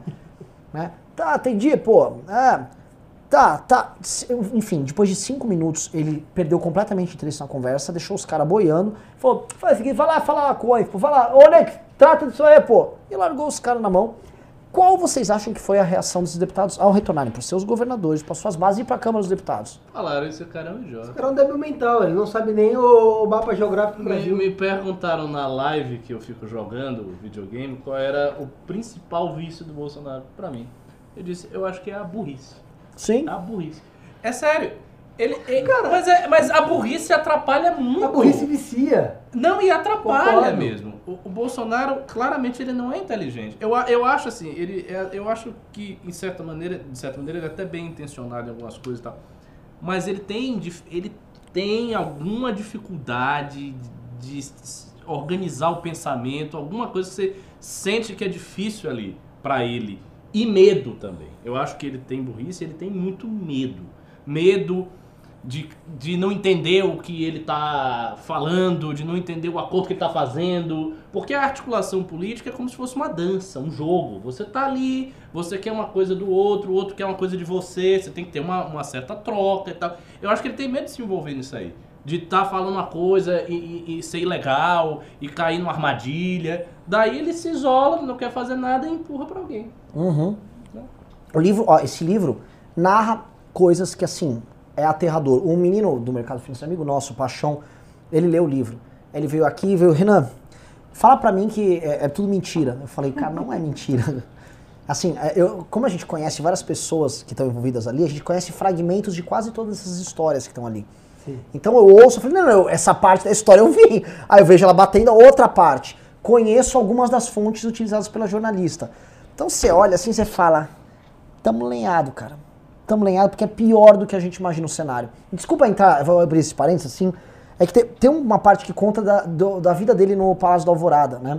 Ele não gosta lá de morar no Palácio da Alvorada tal.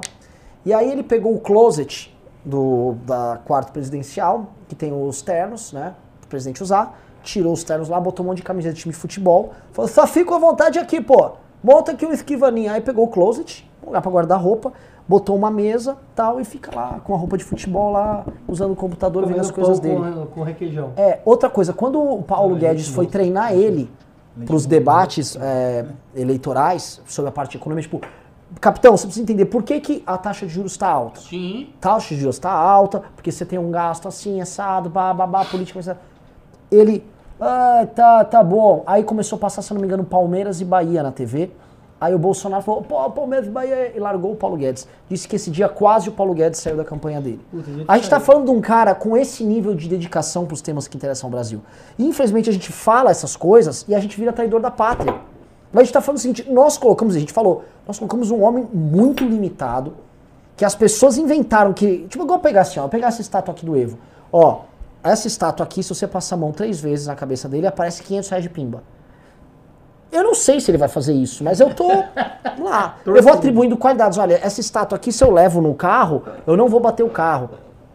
Fizeram isso com o Bolsonaro. Ó, esse cara é um cara que vai enfrentar a Ele é corrupção. praticamente um pé de coelho. Ele Deram é. ele um amuleto e puseram ele Ele é um avatar, ele é é um amuleto, é um cara. Olha, eu já falei isso com o Pedro, eu falei para várias pessoas, eu já pedi pro Ricardo. Alguém tem que fazer um estudo assim, como é que funciona a criação de totens, avatares, mitos. Co- Como as pessoas projetam isso? Tem literatura a respeito? Porque Claro esse é um dos casos mais bizarros. Porque as pessoas projetam tanto nele que eu sempre conto isso do impeachment, né? Porque do impeachment as pessoas chegam pra gente, caramba, meu, meu tá- tá- vamos derrubar essa mulher, hein? Mano, o mito tá acabando. Não, que mito? Tá? O que o Bolsonaro tá fazendo? E eu ficava muito chocado que sempre tinha isso. Não, mas meu, mito tá, mano, caramba. Aí, pessoa- aí surgia um meme assim, tipo, Dilma se dá mal, sei lá, tipo, TCU reprova a conta da Dilma. Aí tem um Bolsonaro na foto assim, ó. Porque, e claramente a pessoa que montou aquele meme, é, ele botou um avatar, tipo, como se fosse uma, um símbolo de ataque nosso a eles, né? O Bolsonaro é o nosso se o Bolsonaro avatar. tivesse feito. Isso, mas como se o Bolsonaro condensasse toda a força nossa de destruição da Dilma. Ele claramente era um avatar que as pessoas criaram.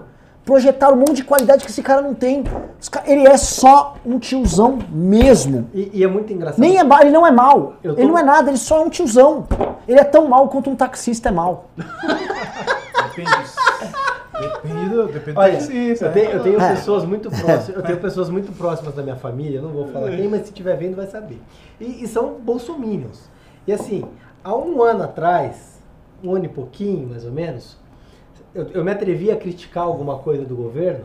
Não, mas é o Bolsonaro. Ele assim, viu? Ele é isso, ele é aquilo, ele é aquilo outro, ele tem atributos, ele vai fazer, ele não vai. te Era um monte de coisa. Ele, ele era um, um emaranhado de qualidades. E isso com um ano de governo foi se esfacelando. Aí agora não, mas ele é honesto. Ponto. Daqui a pouco vai ser assim, ele tem olho Tipo, verde. acabou o ele honesto. É, Daqui a pouco vai ser tipo. mas ele tem olho não, verde. mas ele tem olho verde. Que é uma baita assim, qualidade aqui no Brasil, com- sim. com- Mas eu tenho com- azul. No, no passar de um ano, todas as qualidades dele foram indo pro vinagre. Ah, ele, ele não, não se alinha com, com a galera da velha política. Pô, ele tá alinhado com o Toffoli, todo mundo viu isso.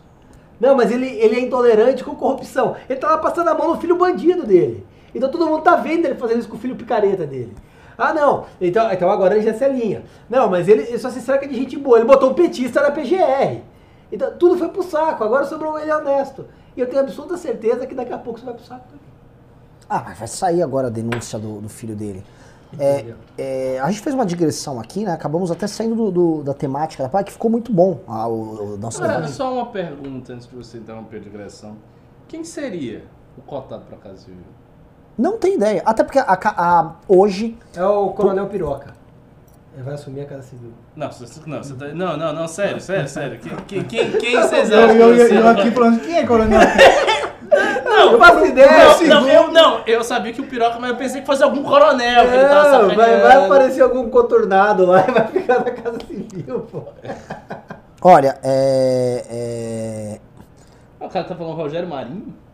O Rogério, o Rogério, mas é um problema. Marinho. Eu vou falar, ele é um puta nome. Existem nomes que podem ser colocados, obviamente eles não estão nesse entorno mais próximo do Bolsonaro.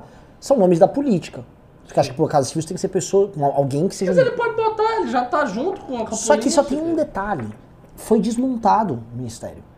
Monta de novo. Então, ele tem que tirar, porque tem que pegar o Cara, general eu Luiz Ramos. Ferrari, mas assim, eu tirei toda a Ferrari Você só tem o tirou, chassi. só tem- Aí exato. eu falo, senta nesse chassi sem motor aqui e dirige. Não, o cara Eu vou, chega, eu vou contar, todo mundo, eu vou contar, eu vou contar uma coisa, pessoal, que vocês vão achar incrível. Só deixa o Tá? funcionário Eu carregar. vou- O incrível, eu não vou revelar o nome do meu amigo, porque ele, ele conseguiu sair com garotas baseadas nisso. Essa história é lendária. Tinha um amigo meu, que ele tinha um outro amigo que tinha uma loja de carro, e é, ele queria pegar garotas na FAP. Quem conhece a FAP é uma faculdade caríssima de São Paulo, ele não era um cara exatamente rico.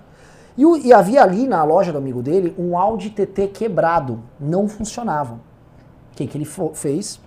Ele foi, levou o Audi TT dele, deixou o Audi TT estacionado com um guincho na frente da FAP e aparecia todo dia na frente, entrava no carro, ficava conversando com ela, opa, e aí, não sei o que e tal, e nunca ia embora com o Audi TT. É, ele- o caso dele é um Onix hoje no ministério. Entendeu? É igual o caso. Ele tem um ministério, sua casa civil, anda pra cá. Não anda, não faz nada. Cara, tá parecendo, isso aí parece que você contou do seu amigo, parece um episódio de Friends. Mas não é? O cara, o, aquele, o Joe, acho que é o Joe que é o bobão lá, ele, Nossa. ele pega assim um Porsche, ele fica lá com o Porsche de alguém, tipo, vestido de Porsche pra pegar a mulher. é a mesma coisa, cara. Eu acho genial, genial. É. E o, o, nosso Mas isso, isso dá pra resolver, é só tirar as pessoas. tem que tirar, mas assim, a- a- Eu pensei a que você ia falar que dá pra resolver o negócio mas TT, olha- olha eu o tava- quanto- é do TT, né? Olha o parto que foi pra tirar o Santini essa semana. Tipo, tirou, aí botou o cara num outro cargo, que era 300 reais mais barato o salário. Aí ele ficou, tipo, 12 horas lá, a galera estupou o Bolsonaro na rede. Aí outro dia, ah, é, exonera! É. Aí foram lá, exoneraram o cara de novo. Daqui a pouco... Ah, é, exonerou de novo É, agora. mas daqui a pouco... Cara, eu aposto com vocês Mais um um da saquinho de troço aqui, que ele vai aparecer daqui a pouco numa agência aleatória que presta serviço pra alguma estatal. Vou jogar aqui, vou continuar isso aqui. Vocês não acham que essa discussão não interessa pro Bolsonaro, porque a ideia de articulação política do Bolsonaro é uma perda de tempo? Fábio? Bom, vamos lá. Eu, eu queria é, pegar aqui uns fragmentos do que você falou nessa. em, toda a sua evolução aí do, do assunto. Primeiro, estou vivendo num país em que o Ministério da Educação é prêmio de consolação. Exato. Isso é preocupante. É. Ah, bem, bem É- observado. é um- é um Nossa, prêmio de olha, isso aqui dá um, dá um texto para um, ar- dá, dá um título para um artigo. É um prêmio de consolação. Né? Então, ah, vamos dar para o ônibus, não estou aqui tirando crédito, estou colocando crédito nele, mas vamos dar para ele porque vamos tirar a Casa Civil. E de outro lado, vivo num país em que esse Ministério da Educação é prêmio de consolação e o da Casa Civil não tem importância nenhuma. Ou seja, aí eu, eu- eu até remato aí, não preciso nem falar mais do que isso aí. Que país é esse? Que Pois é. alguma música de alguma banda que não Posso é falar? Você fez agora um comentário perfeito para você, por exemplo, ir no Jornal Nacional, fazer esse comentário assim, curto, perfeito, com frase de efeito, e depois alguém recortar e viralizar, tipo, o cidadão indignado da lição no Jornal Nacional. É, é Per- verdade. perfeito, assim, eu, eu, eu- eu não te- eu não tenho palavras para colocar. curto, direto. Cara, e é uma reflexão inteligente, porque, cara, se a Casa Civil não é nada e a educação é o consolo pra nada, Tá? Não, basta ver, ó, assim, continua nessa, nessa reflexão dele. Olha onde tá a briga deles. Sabe onde tá a briga deles? É pra ver quem pega a Secom. A educação não importa, tem tipo um. um, um, não, mas um nécio Renan? na educação. Porque tem verba e você também vai poder, que é o que interessa ali no, no grupo em disputa, você poder dar grana para seus aliados. O Terça Livre, que tá morando numa mansão, hoje saiu uma matéria sobre a, a casa que o moço Terça Livre mora lá. Você viu o vídeo dele bebão? Vi, vi. Que coisa deprimente. É, é porque eles concebem a SECOM como um ministério mágico. Tipo, se alguém conseguir criar uma narrativa que faça todas essas atrapalhadas virarem genialidade, pronto, o governo tá bem. E porque a, a, o- Então a SECOM faz isso. essa palavra que você usou aqui, narrativa, assim, a direita viciou nessa palavra. né? Viciou. Todo mundo de direita vai falar, não, porque tem uma narrativa. Não tem mais porque- realidade, só tem É só narrativa. Só narrativa. né? Então, Porque esses a caras. é deprimente. Você Depois, você vocês, depois os conservadores falam, né, porque é pós-modernidade, vocês são pós- pós-modernos no mais alto Cara, tá, grau. tá todo mundo num surdo de LSD onde o cara é um mito. E encarar a realidade que ele não é é muito deprimente, é muito triste, as pessoas não querem. É Sim, isso. sim. Gente, eu vou, eu vou pedir licença pra vocês que eu acho que eu preciso me arretirar. Já vai, né? Eu vou que eu tenho que ir e voltar amanhã cedo. Bom Bom, te ver. Tchau, pessoal. Até a próxima. Boa viagem. cara. Falou, Rubito. Temos que chegar cedo amanhã, né? Pois é. Só queria colocar um detalhe aqui, pessoal. É, tem realmente muitas pessoas nos comentários criando uma correlação entre tratores, dos tratores Teixeira, e racismo. E ra- o quê? Falando que Cara. o surgimento dos tratores jogou roceiros para as favelas e os roceiros eram negros enquanto os cidadinos eram brancos. Porque depois da abolição os brancos se concentraram nas cidades e os negros na roça. Então, ou seja, os tratores Teixeiras é, é fomento racial. Caraca. Cara, O ó. MBL é racista. É, pois é. Pois é. E no fim o MBL é racista. E usa o holiday de capitão de- do mato. Exato, exato. E você Mato é que é roçado através é de um um trator branco, Teixeira. Ou Bom, vamos ler os pimbas? Ou tem, tem mais pauta aqui? Querem pauta ou pimba? acho que pela hora vamos ler os pimbinha, né? Vamos ler os pimbinha, Fredão? Claro, vamos ler os pimbas. Uhul. Ahn, Então tivemos aqui um pimba de 10 reais do Anderley Pastrelli. O pessoal botava Jair Bolsonaro nos memes, tirando o sarro da Dilma porque era um insulto, uma gozação. Não, não era por ele ser responsável pela ação. Sim, sim, mas o que me interessa nisso é esse insulto, gozação a Dilma, o avatar dele ser utilizado. Porque para ser utilizado esse avatar, significa que ele significa uma série de coisas. Né? Dentre elas, ah, ele tá zoando a esquerda. Por que, que ele ofende a esquerda? Ah, porque ele é politicamente incorreto, porque ele defende os militares, porque ele é patriota, porque ele sacaneia o PT. Várias dessas características, elas foram grudadas ali no Bolsonaro, né? Não, essa, aí eu discordo. Essas características. Não, não, ele não tinha. essas. É que eu, tô- eu levantei Ah, sim, as, sim, as, sim, as claras. Mas várias, a galera foi colocando. Não, não, É. por isso ele é um, um- um guerreiro da luta contra a corrupção. Ele é, foi um avatar de piada, ele começou como um avatar de piada. A questão assim que o Bolsonaro. É, é porque eu já falei aqui. A grande virtude do Bolsonaro foi ter falado aquelas coisas que ele falou e que ninguém queria falar. É, ele foi lá e falava. Então, se ele tinha que falar do PT, ele dizia: Não, porque o PT é bom ladrão, corrupto e Dilma é analfabeta. Se eu fizer o Enem, eu tiro melhor nota do que Dilma. Né? Bota Dilma e Lula aí, eu tiro melhor nota do que os dois somados. Então ele dizia as coisas. E daí as pessoas se identificavam, porque ele falava as coisas. Coisas que os nossos políticos não faziam. Os políticos, assim, bons políticos, articuladores, não. Não, porque o PT tem uma questão no processo e tal, mas faz parte aqui da democracia, é muito importante, a multiplicidade dos partidos tal. Aí O cara não diz nada, mas, ah, esquece esse bicho aí. Esse, esse cara E a é. imprensa tarada com E a imprensa tarada, então o Bolsonaro fa- falava, ah, a imprensa, meu Deus, o fascista, como ele é conservador. E a galera que é conservadora dizendo, é, isso mesmo, ele é conservador. Foi isso. Só lembrando, o, o- o- não é um pimba, o Emmanuel mandou um comentário. Renan, é só um meme, meu filho, por isso você é virgem. Fica caçando metalinguagem em meme.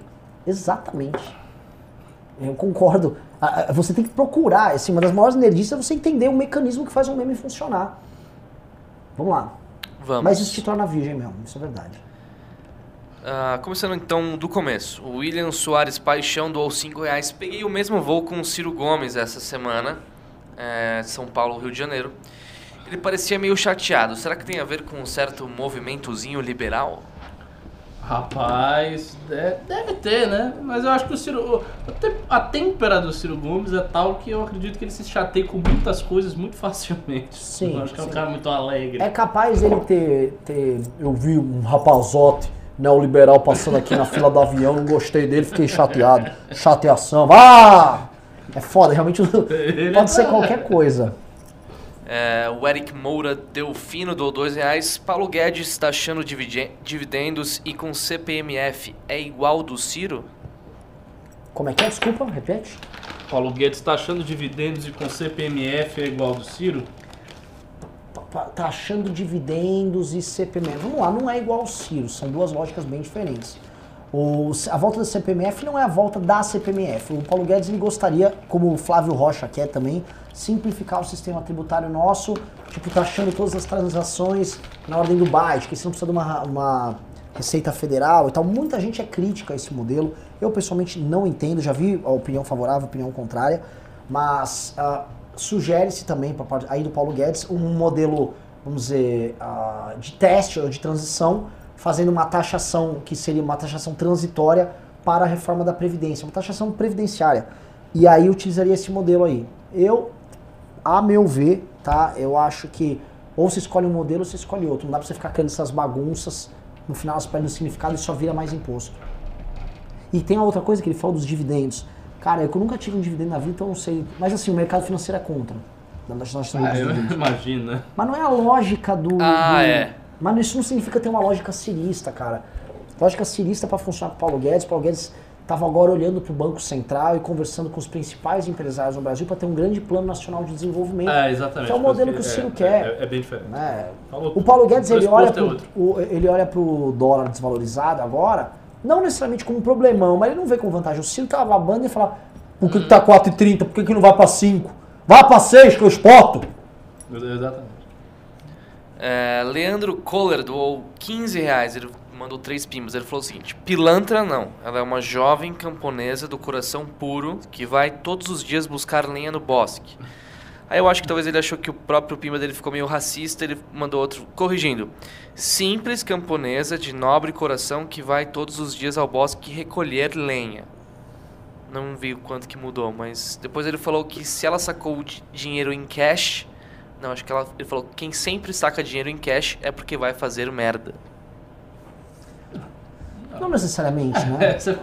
É, que é Muita gente pagava folha. Eu, eu mesmo, na época que eu, eu tinha empresa, eu falava, "Ih, o Renan vai fazer merda, tinha empresa. Mas é, a gente tinha que sacar em cash para pagar funcionário. Fun- Muito funcionário, assim, tô falando década passada, 2004, 2005, queria receber em dinheiro. Não, vou dar um exemplo assim, fiz uma reforma em casa recente e pedreiro, pintor, não quer receber em transferência bancária, me dá o dinheiro na mão. É, dinheiro na mão. Eu tinha que ir lá sacar dois, três mil por semana pra ir ficar pagando os caras. Antes do bilhete único, você- o cara queria o dinheirinho contado para ter no bolso para pagar o vale transporte. Então, é normal. O que tem no caso dessa menina é que assim, ela namorado pi, pi- posso falar o nome dele pilantra, né? Cara, com Em desacordo com a legislação penal. Namorado de, de caráter duvidoso. é, isso pode dar besteira, hein? Caráter duvidoso vai falar que é Tá porque ele é negro. duvidoso. Ah, mas você tá duvidando do caráter de um negro? Tô Por que, que é duvidando. duvidoso? É porque é por causa da cor Não, da pele pode ser dele? um santo. Pode ser um homem muito mais Ah, elevado. mas no caso é dele, não, né? No caso dele, por ser funkeiro, por ser negro, que você tem? já tá duvidando. A sexual. floresce em qualquer lugar. Ah, já viaja, orientação sexual, essa é a dúvida? Ah, Ricardo, qual é a sua agenda protofascista que você tá É. colocando aí? Eu sei que eu tô comendo, tem uma menina que comentou é, que ela é sou eu na vida, só faz mastigar. Eu fiquei até constrangida, fiquei comendo um amendoim. Vamos lá. Vamos lá, Leandro. Ó, doou 7,90. Ele está perguntando o que o Rubinho anda fazendo. Ele sumiu. O Rubinho, ele está morando em Brasília. O Rubinho toca a parte jurídica do Kim. Também ele, ele entra com essas ações aí do MBL. E basicamente assim, falar que o Rubinho sumiu é até bizarro, porque o Rubinho processou tanta gente em janeiro. Eu nem sei contar quantos processos foram. Né? Eu, eu sou tese que o Rubinho né, tem um meteoro de Pegasus dele que é o processo. ele fica lá. É, é muito. Eu não sei. Eu não sei como é que ele vai diminuir, porque esses processos continuam depois, né? Não, é isso que eu já pensei como é que ele consegue acompanhar É, tanto, porque vai então, acumulando, vai. é um processo E pra temos que cacete. hein? lembrar que quando o advogado não está, ah, ou melhor, quando ele não aparece, é onde ele trabalha muito mais. É verdade? Sim, É aí que tá, é, é- isso ainda bem que o Sim. Rubinho não está aparecendo aqui, porque é sinal que ele está trabalhando. sim, sim. E que continue não aparecendo Sim. mesmo. Vamos lá, Fricesson Moron doou 20 reais. Eu sei que é cedo para se pensar nisso, mas com base nas informações que temos hoje, quais as esperanças da direita democrática para 2022? Será possível formar ou surgir alguma liderança? Mais uma vez, muito obrigado por serem um oásis de sanidade nesse hospício que se tornou a política brasileira. E já que falaram em cotas, como nós democratas sempre fomos e sempre seremos minoria, não caberia um projeto de lei de cotas? Pois é, né? Rapaz, eu sou bem pessimista quanto à possibilidade de surgir uma liderança da direita sem ser Bolsonaro. A não ser que seja o Moro.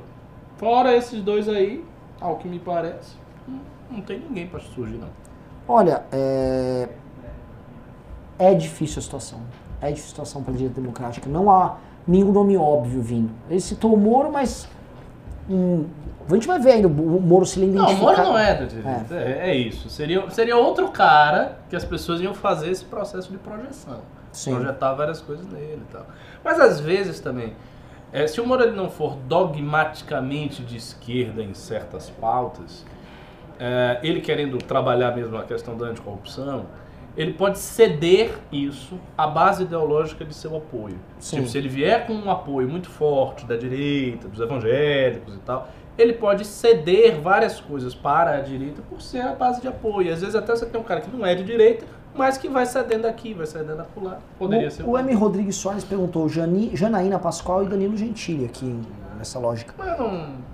Eu, assim, são dois nomes nacionais. São dois nomes A Janaína é mais nacionais. vinculada hoje à É. política e tal. Mas acho difícil eles peitarem o Bolsonaro. Acho difícil. Mas também tem mais três anos, né? Como é que, como é que o governo vai estar depois de três anos? é, é três anos é muito tempo, Ricardo. É muito tempo, foi um. Nós ainda estamos em Um. janeiro. Olha o que aconteceu em janeiro. A gente, o mundo já acabou com uma guerra nuclear. O mundo está tendo agora uma epidemia que pode ser que amanhã acabe, uma epidemia global. É, é, é bastante tempo. Teve um, eu sempre teve um nazista, eu nem lembro, parece que foi três anos, já teve um nazista tocando lá a, a Secretaria de Cultura. É tanta coisa que a gente Cara, até nós se perde. chegamos uma coisa que ah, não sei se vocês concordam, mas em um ano de governo, estou pensando aqui do ponto de vista ideológico, ah, o Bolsonaro, o, bolso, o, o bolsonarismo e o olavismo, eles conseguiram inclusive eh, criar coisa que no mundo não existia, são segmentos do conservadorismo. Hoje você, por exemplo, eu me coloco como conservador, em que pese muitas pessoas olham pra mim e falam, não, você não é conservador. Coisa que não existia no passado. Você pegar 5, 6 anos atrás, a pessoa dizia, ah, eu sou conservador, ninguém questionava muito. Hoje não, você já cria linhas, você já cria, você já, você já começa a criar vários segmentos, a ponto de você já ter um olavismo, você já tem um governo que já é questionado em um ano, que você já pensa em Moro, que você já pensa na eleição de 2022, que você já pensa numa PEC, hoje saiu a notícia, para impedir que o Moro seja presidente da é, saia candidato. Olha quanta coisa em um ano. É. Você imagina daqui três. É, é. Daqui Tem- três, de fa- repente, fato, o tem esse assunto- fator. Já é outro. Cara, de repente já tá falando assim, a, a, a, a conversa é, não é mais Bolsonaro, chega. Vamos falar já, já, já seja Moro com outra pessoa. Sim. É, pode ser. Pode ser. Lembrando, até ainda nessa linha que você falou, é, e fazendo um, um link com o começo da pauta, o Dória, quando ele acertou para criar a figura pública dele, acertou bem. Todo Acertou mundo começou bem, a vincular. Ele peitava a imprensa de manhã, mostrava que trabalhava, Uhum. tirava vagabundo, combatia privilégio. Ele tinha entendido o link ali, depois se embananou todo, mas é, a- os valores estão aí, né? Tem que aparecer para cavar esse espaço. Quem nunca gostou do Dória? Quem nunca? Quem nunca? Até o Bolsonaro gostava, admirava, falava bem dele na época. É verdade. É verdade, é bem lembrar. Os Minions adoravam, não podiam falar mal porque ele fazia o que o Bolsonaro. É, o Bolsonaro memava, o Dória fazia. E os Minions eram obrigados, não, ele é legal, sim. Não podia falar. Inclusive, sobre Dória, aqui o próximo Pima sobre isso, o Eduardo Borja doou 5 reais. Boa noite. Todos os posts do MBL no Facebook lotam de bots do Bozo criticando vocês, exceto o post do processo no Dória. Por que será? Não é? Bom, vamos continuando. O Leandro O está perguntando por que o Onix murchou tanto. Ele não entendeu. Acho que a gente abordou isso É, bastante, abordou bastante. aqui. Ficou sem função, né? Ok, acho que também amanhã já vai pro podcast, Renan. Se ele quiser ouvir de novo. Depois tivemos o Eita 3000, ele está pedindo para assistirmos Eduardo Marinho no canal Selfie Service. E aí ele passou o link para o canal do Eduardo Marinho. Daremos uma olhada. André Musel doou dois reais. É, Core, Intel, ADM são ruins. Rubinho que é o melhor. Não entendi direito. Como é que é? Não entendi. Core Intel ADM. Ah, lógico, o. Rubinho é um processador. Ah. Nossa, Aham. O cara Olha, nunca ia sacar essa daí. Tá, tá, tá. É. Entendi, é. Essa eu não ia sacar. Foi boa, Vai. na verdade. Ó, depois ele falou o seguinte: camisa para o Rubinho, vamos processar tudo. Dia errado. Ó, legal. É legal. Uau.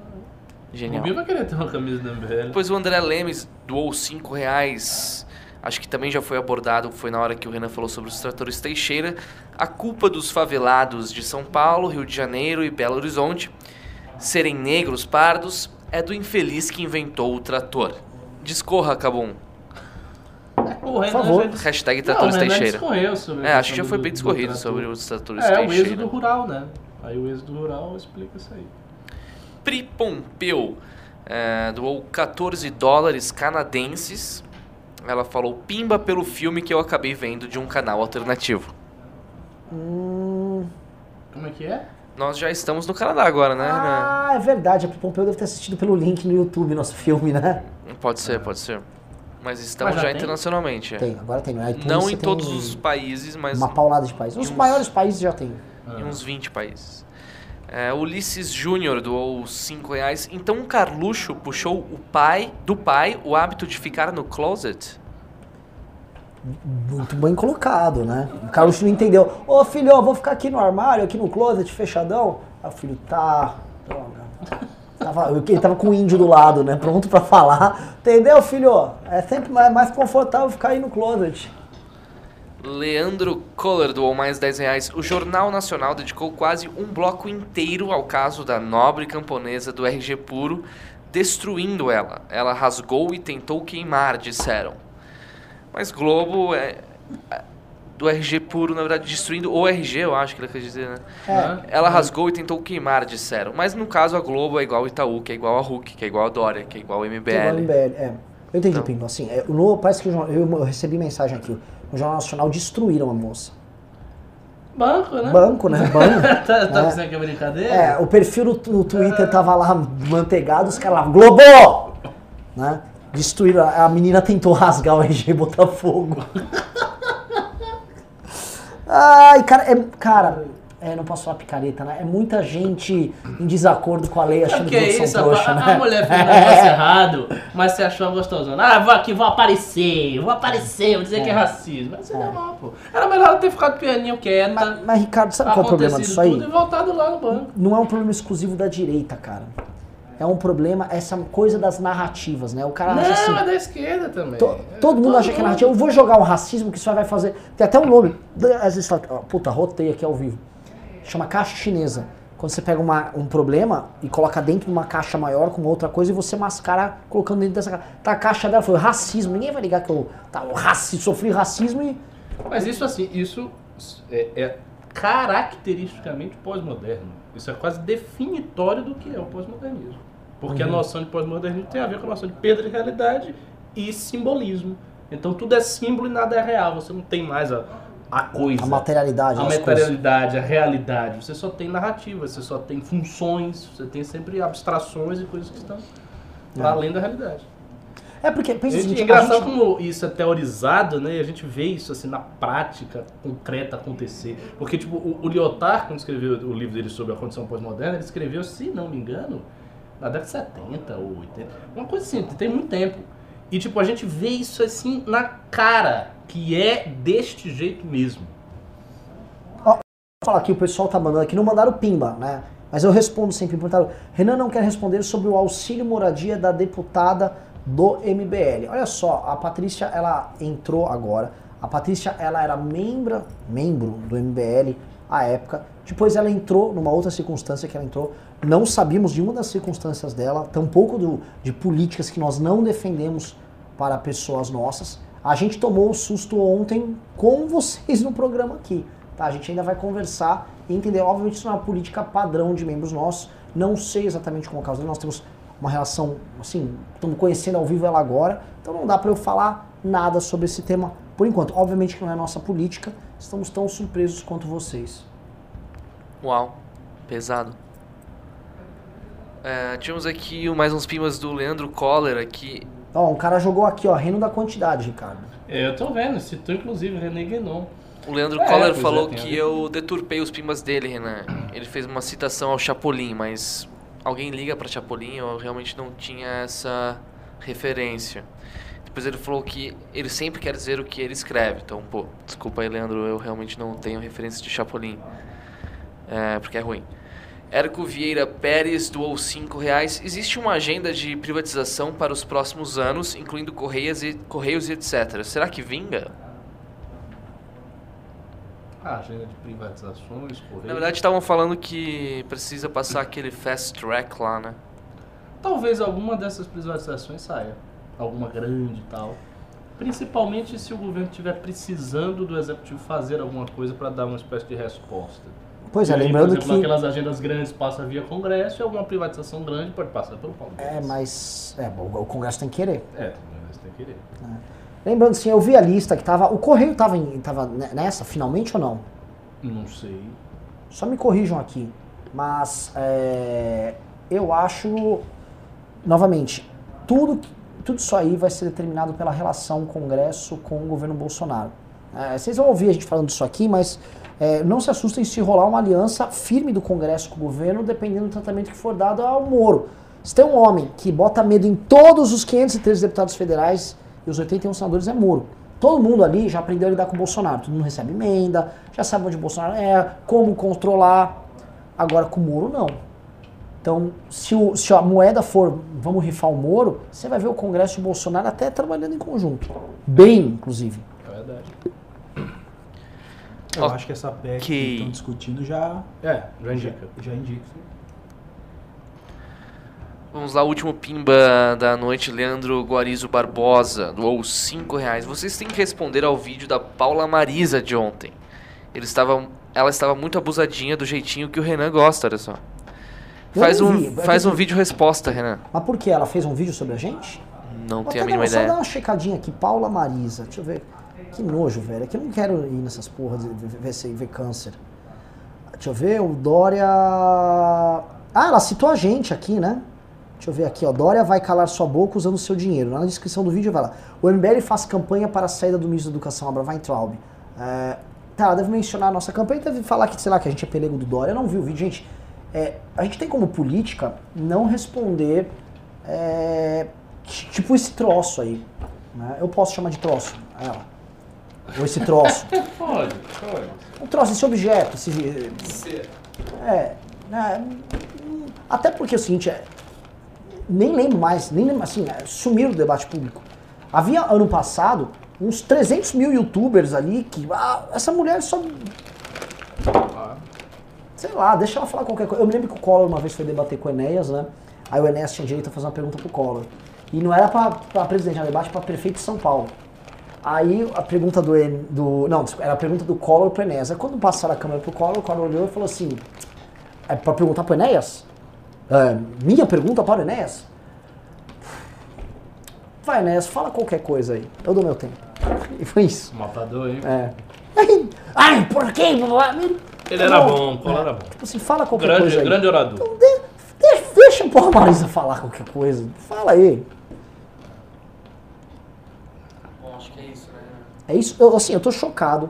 Eu tô Tem com- um último pimba aqui do Ulisses. É, ele perguntou se eu tenho referências do Rudy Ville. Sim, tenho referências do Rudy Ville, sim. Belo, belo exemplo de cultura catarinense. O que que é? É uma dupla de comédia de Blumenau. Ó, o pessoal tá falando muito mal do Fred aqui nos comentários. É porque eles gostam de Chaves e Chapolin, imagina. Referência péssima do média do brasileiro é foda mesmo. Cara, eu gostava de Chaves, é, Fred, sem querer ser chato.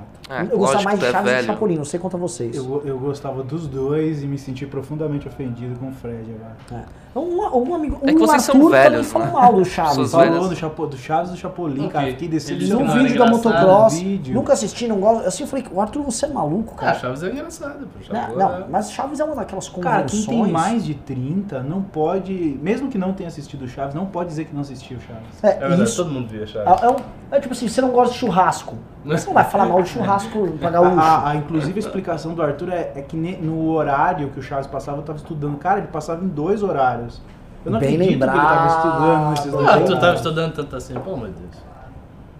Eu lembrando que o Chaves, quando passou no SBT, assim, durante 30 anos, ele foi sempre ou segundo ou primeiro lugar em audiência, repetindo os É, mesmos episódios por 30 anos. E assim, você Fenômeno. deve ter assistido, vocês, o mesmo Sim. episódio umas 15 vezes. E, Ah, e até hoje, né? Às vezes hoje eu baixo, às vezes eu tô no YouTube, é, coloco lá alguma pra assistir. Olha, coisas que eu gosto de assistir. Thundercats, até hoje. Chaves e Chapolin. E o Smurfs.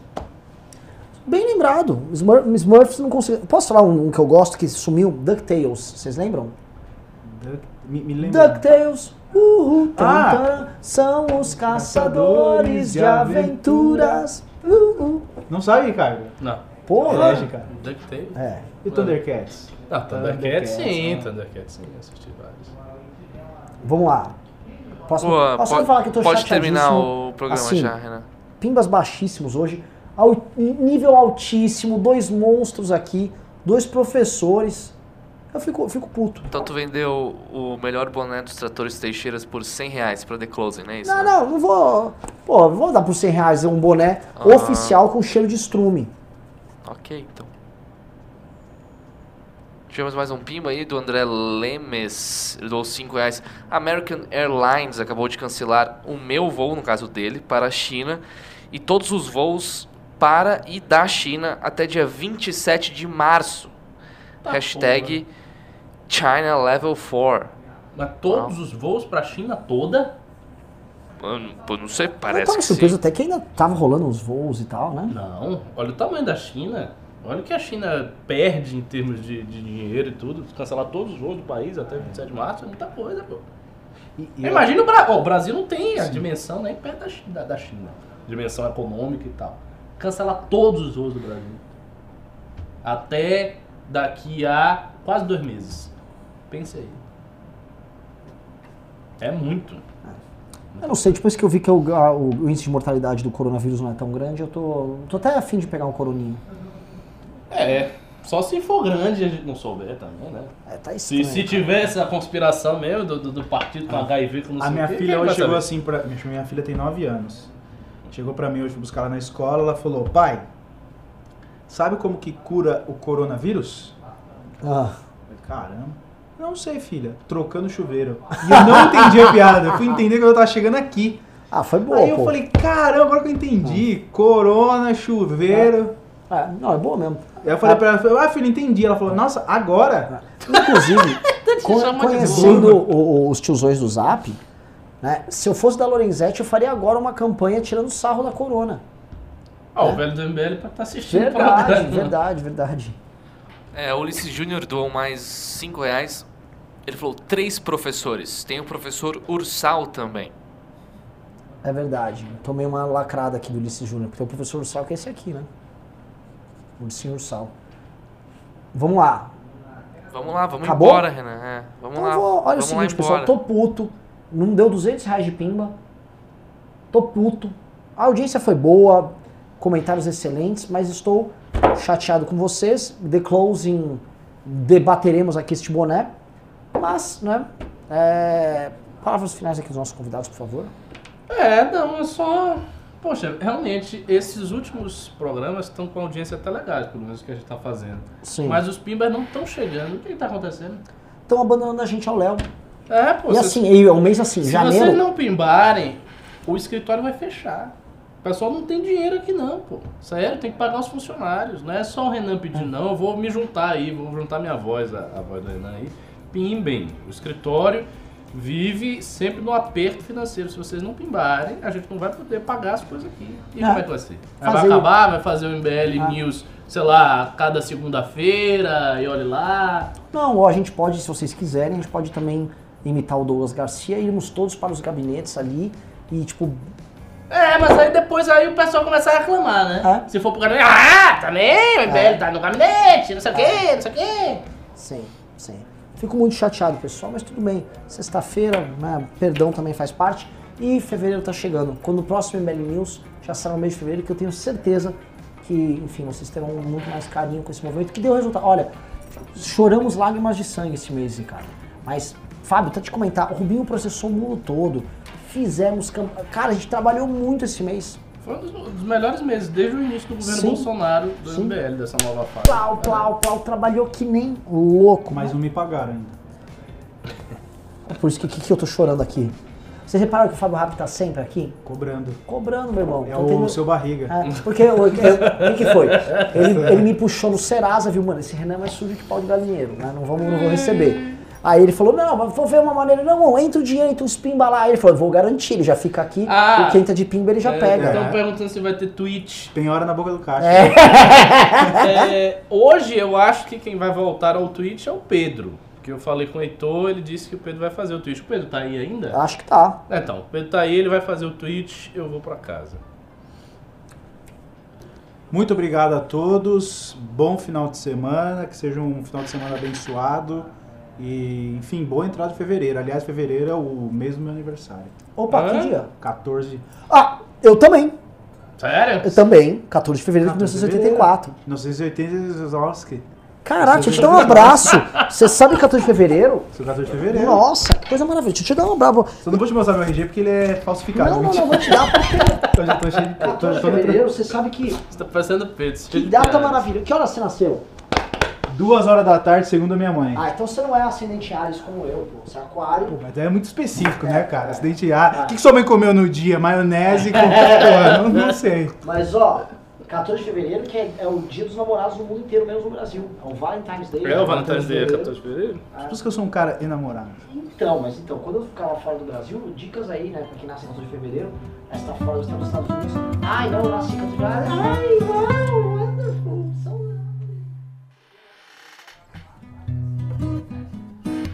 Isso aí, pessoal. Muito obrigado pela presença no MBL News. Tivemos aqui um último pimba do Anderley Pastrelho, que doou 10 reais. MBL, Movimento Brasil Livre. Só porque você tocou a gente, toma dezão. Só porque você tocou a gente, não entendi direito o que ele quis dizer, mas o Anderley é um cara legal. Ele não deve gostar de Chaves.